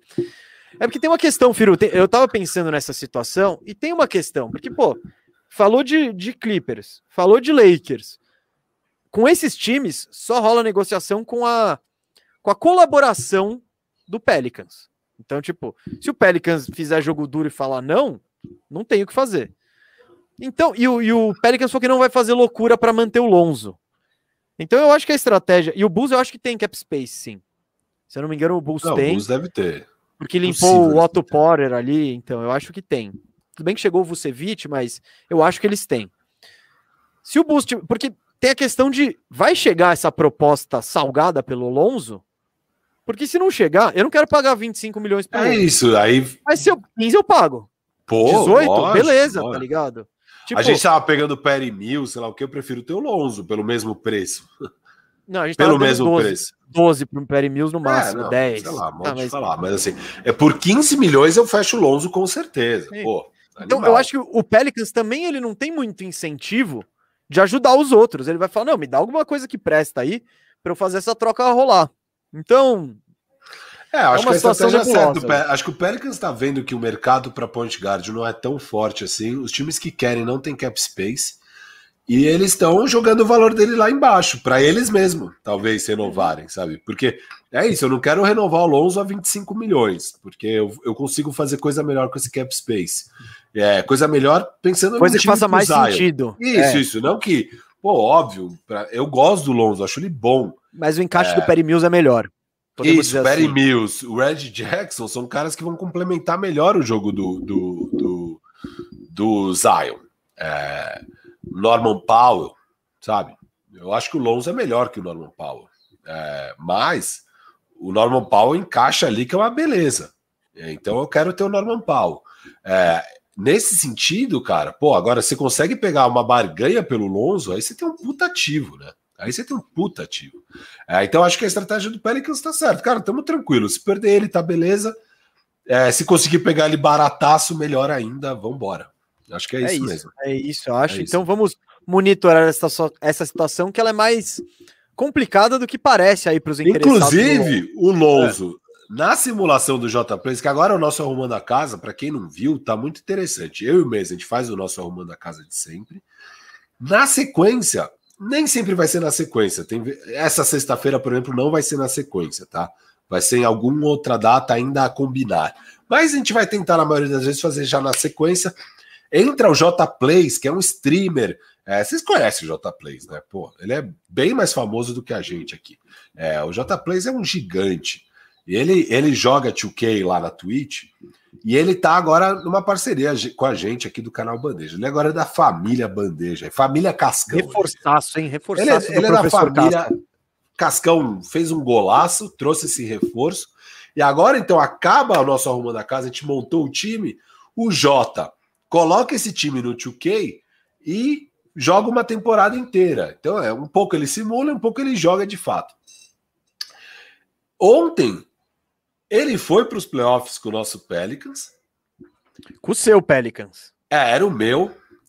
Por, por um por perdeu, um de... é. perdeu para o Clippers com um show do Lonzo Ball que tinha assinado com o Clippers. E sabe quem foi o campeão da temporada? Quem? O Portland Trail Blazers, com quem, para onde eu mandei o Ingram e o Adams. Eu mando o Ingram e Adams. Melhorou a liga inteira. Melhorou a liga inteira. Parabéns. Inclusive o Pelicans, que finalmente foi para os playoffs, chegou numa final aí, semifinal de conferência. Boa, Pelicans. O, Jota tava pistola, que você só deixou para ele de pivô o Olinick. O cara que pega, sei lá, três rebotes por jogo. É, isso foi um é... problema. Ah, isso eu acabei depois concordando que o melhor time foi o seu, apesar de eu achar um pouco mais. Bom. Cara, não é não fui eu, viu, Pelicanos? A gente fez a votação. Sim, sim, vai vota... ser sempre com votação, é. Na votação deu do Mesa, eu até concordei que o do Mesa estava melhor por ter o Miles Turner ali que ia encaixar bem. É que o Jota já percebi, tinha começado. Né? Não, é que o Jota já tinha começado a mexer. É. E Depois aí... eu percebi, Mesa, que dava para o meu time ter também o Holiday, o, o, o Turner. Eu esqueci dessa pick? troca. Esqueceu? É, é, é. Então, Esqueci dessa aí. troca. ah, aí. eu acho que eu peguei o sexo, mas eu preferia. Eu, eu, teria ido atrás dele. Eu esqueci dessa, cara. Mas, é, não, eu acho, que você, acho que você gastou o décimo pique, hein? Mas vamos. vamos... Do sexo, é, é isso. Eu, eu teria Galera, feito diferente. Mas... Ficou legal, viu? A gente. Ficou bom. Pelicans Os dois times ficaram bom. Cara, vai ver o arrumando a casa do Pelicans, que vocês vão ver o tanto de possibilidade que tem para arrumar esse time. É, é a hora do David Griffin fazer um bom trabalho e arrumar essa jossa aí, porque eles têm muito asset, é, tanto em picks, quanto em jogadores bons, quanto cap space. Então, cara, é uma festa ali. O time do Firu ficou ficou Sexton, CJ McCollum, Robert Covington, é, Zion, Jeremy Grant. Jeremy Grant, tinha o Norman Powell. Norman Powell. Elenco, elenco. E o meu ficou Brogdon, Buddy Hilde, Jeremy Grant, é, Zion, Zion né? e Miles Turner. E no banco eu tinha o Perry Mills, tinha o Olinick ali, que eu trouxe para ser sexto homem, enfim. Montamos coisa, coisa boa ali, times bom. Muito bom. E é isso. Filho, mais um rumorzinho aqui, mais um que te interessa, mais um envolvendo o nosso querido Lakers. Dennis Schroeder, segundo o Jake Fisher do Bleacher Report, do Bleacher Report, que você não gosta, mas o jornalista aqui eu acho que ele é bem informado, até ele deve ser um insider deles, né? Não os malucos que ficam fazendo troca nada a ver. É, não, o pior ali são essas trocas nada a ver. Eu sei que é isso que te incomoda. Eu sei. Eu e sei. As eles são muito ruins de analisar quem ganhou e quem perdeu trocas, assim, é surreal, mas vamos lá. É. Bom, vamos, vamos, é isso aí. Então fica a nossa crítica aí à imprensa internacional. Mas o Bleacher Report disse que Bulls e Knicks estão interessados em Dennis Schroeder que, que você acha disso aí, Firu? Meia pau, vocês não vão pegar o meu shoulder, cara.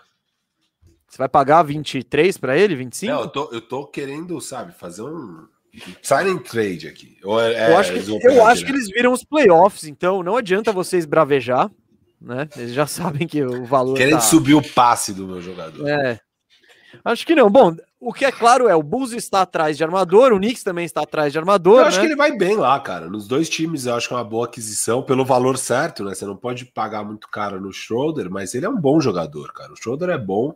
É, o encaixe. O, é, o encaixe com o Lebron é uma merda. Ele seria bom no Lakers para ser sexto homem, que é o que ele era no OKC, etc e tal. É, jogando junto com o Lebron, ele precisa da bola. Você, você, você tá com ele em quadra e do nada a bola não tá na mão do Lebron porque tá na mão do Schroeder. Não, né? Você não vai fazer isso.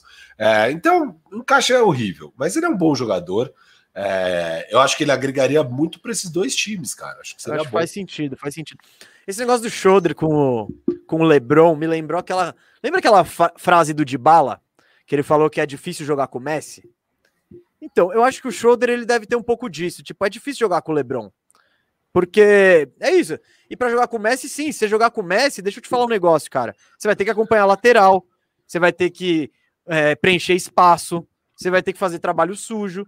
Porque para ficar no meio-campo com a. Com tudo, a aquilo que, tudo aquilo que te dão na Juve vão dar é, pro Messi na Argentina. Então, o Schroeder é, é, meio que isso. Se você pensar nele no Knicks, porra, a bola vai estar na mão dele um monte de vezes aí. Então, ótimo, tá ligado? Mas é isso, Le... jogando com o LeBron, não. Você vai ter que fazer outras coisas. Você vai ter que ser um spot-up shooter. Você vai ter que aprender a, a, a dar, impactar o jogo sem a bola. Enfim, eu não gostei muito. Eu, eu elogiei a contratação do Schroeder, Firu também. Mas.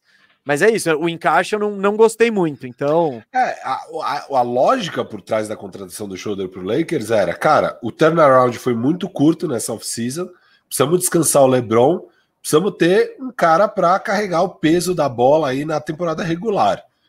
E aí, o que, que eu leio disso? Beleza, chegou playoffs, é banco. Só que não, ficaram tentando jogar ele junto. Foi essa bagunça, né? Que eu, eu falava, o lineup ideal do Lakers para os playoffs é outro. E não rolou muito. Foi, mas ainda assim, é, é, um desperdício. Tipo, você. Tá, eu, eu, concordo com você que é melhor usar o Schroeder nos minutos sem LeBron. Mas nos playoffs, o LeBron vai jogar 38 minutos. Então, Tipo, você vai gastar recurso com um cara desse? Não. O Schroeder, o que que era? Era perfeito para no deadline você trocar Schroeder, Montrezl Harrell e tal. Só que o que, que aconteceu? Chegou no, uma semana antes do deadline, sei lá, duas semanas antes, três semanas. Foi ali, na reta final desse deadline. Machuca o LeBron, machuca o AD. E aí, do nada, você fala, puta, pra pegar playoffs, eu vou precisar desses caras. Eu não posso mais montar meu... Porque daí já não dava nem para pegar playoffs se, se você não tem o Schroeder, o Trez ali carregando peso. Então, mesmo, mesmo se o plano fosse trocar eles para daí arrumar um time para os playoffs, já não dava mais também por causa das lesões. Então, aí foi por água abaixo. Mas eu concordo com você que é um desperdício. Você pensa na temporada regular, não, você tem que pensar nos playoffs. Pensar que, meu, é de qualquer jeito você vai pegar playoffs, sabe? E, tipo, então. É, foi, foi um pouco arriscado demais e me, o que era para dar certo deu errado, porque o que você queria era não lesionar LeBron e AD. O que aconteceu? Você lesionou o LeBron e AD, então deu totalmente errado o plano. E aí nos playoffs tinha essa aberração, um time que não encaixava nem um pouco. É isso. Então, bom, eu também gosto dos dois encaixes, Firu. Ele faz sentido. Eu vejo ele com a cara do Thibodeau no Knicks, assim, sabe? Eu não sei, é, sabe? Ele é meio chato, meio agressivo, assim. É, ele ia brilhar lá, cara. É, acho que ele ia então, brilhar. Então, eu, faz sentido. Não sei qual, não sei qual que vai ser esse preço, né? Eu não pagaria tanto assim no Schroeder. Mas tem os times atrás de armador, e se você tá atrás de armador aí, o mercado tá favorável. Sabe para quem que o mercado tá favorável, Firu? Para o pivôzão Nerlens Noel, que ele teve uma boa temporada no Knicks. Eu gosto dele, eu acho ele bem, bem complementar, assim, é um cara bom de ter elenco. Qual o mercado? Temos interessados Nets, Hornets, Mavericks, Raptors e Kings. Então, do que foi reportado por aí de rumores.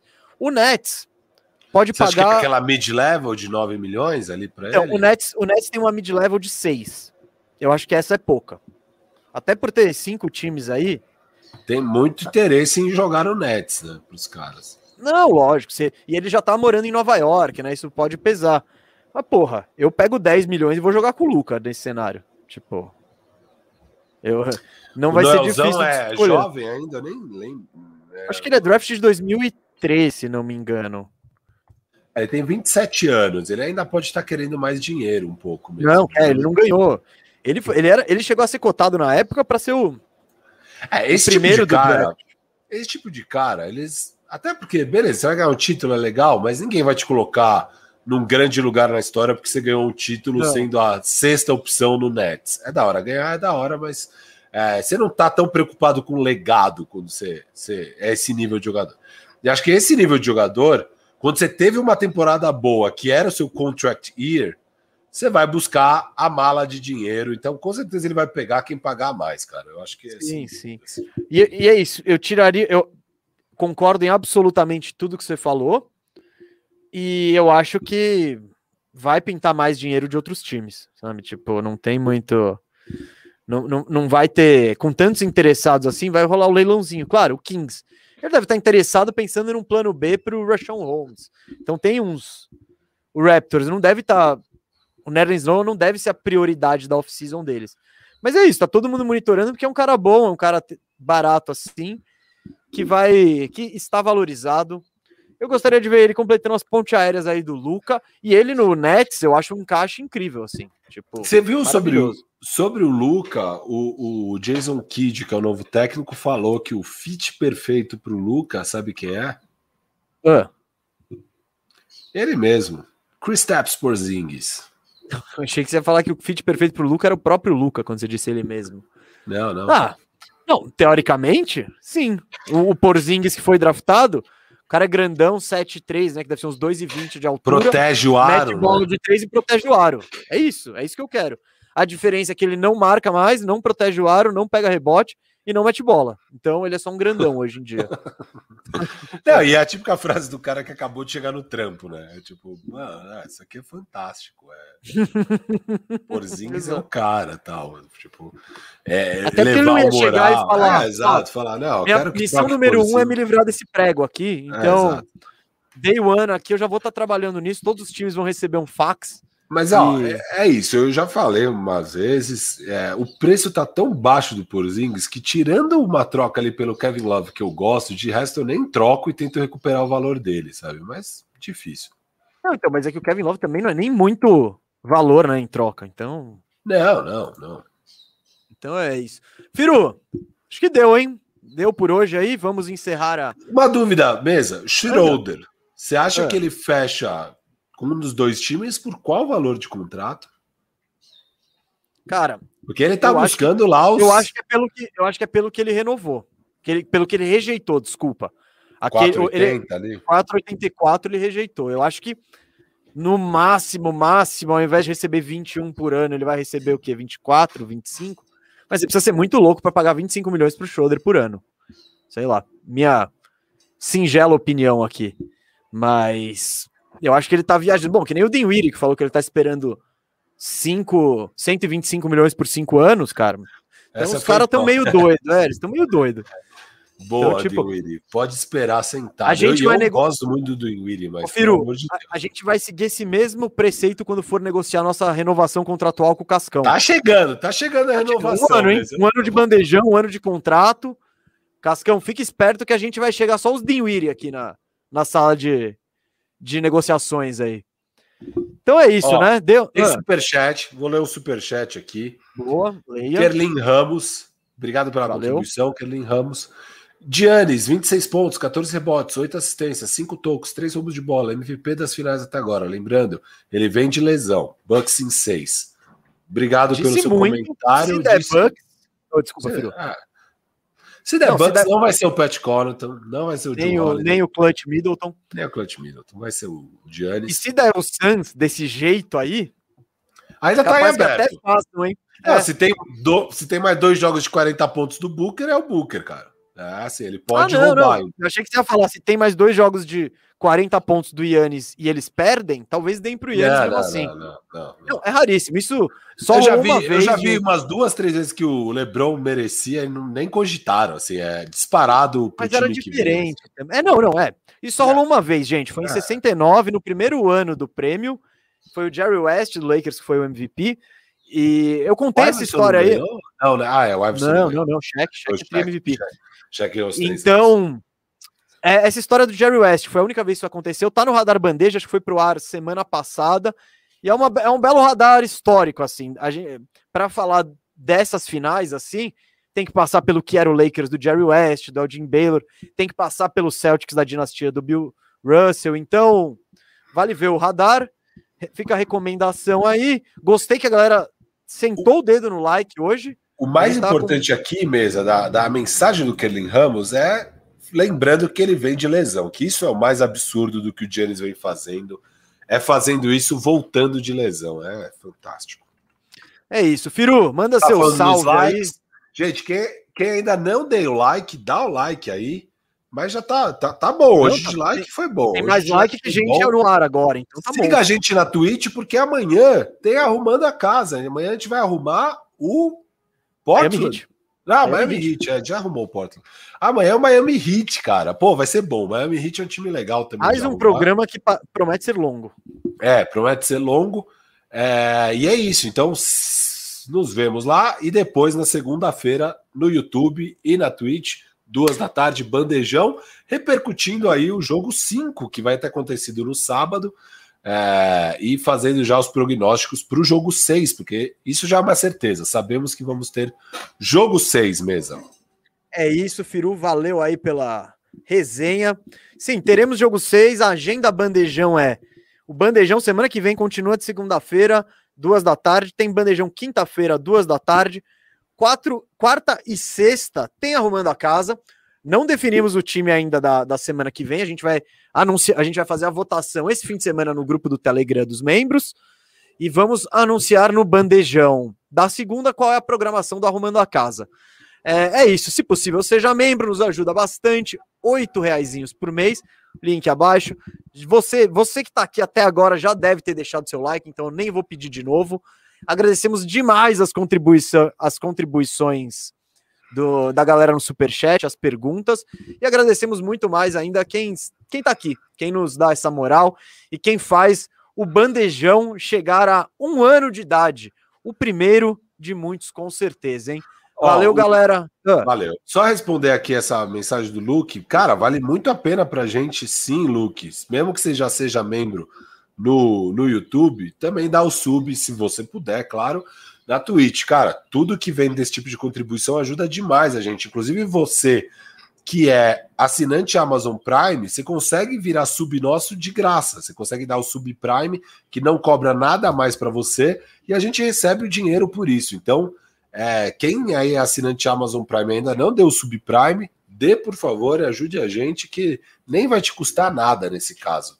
Exatamente. Mas... E, e esse bandejão aqui, com esse estúdio que eu tô, o quatro programas ao vivo por semana aqui, a galera da Binomo, só estão aqui, tá todo mundo aqui nesse ano, porque vocês dão essa moral absurda pra gente e nos ajudam muito assim. Então a gente quer a gente quer fazer cada vez mais programa. Esse aqui é com certeza apenas o primeiro de muitos anos de vida do Bandejão. Eu não pretendo largar aqui, o Firu não pretende largar aqui e o Cascão que aguente a gente ou aguente a pressão popular. Então, é isso.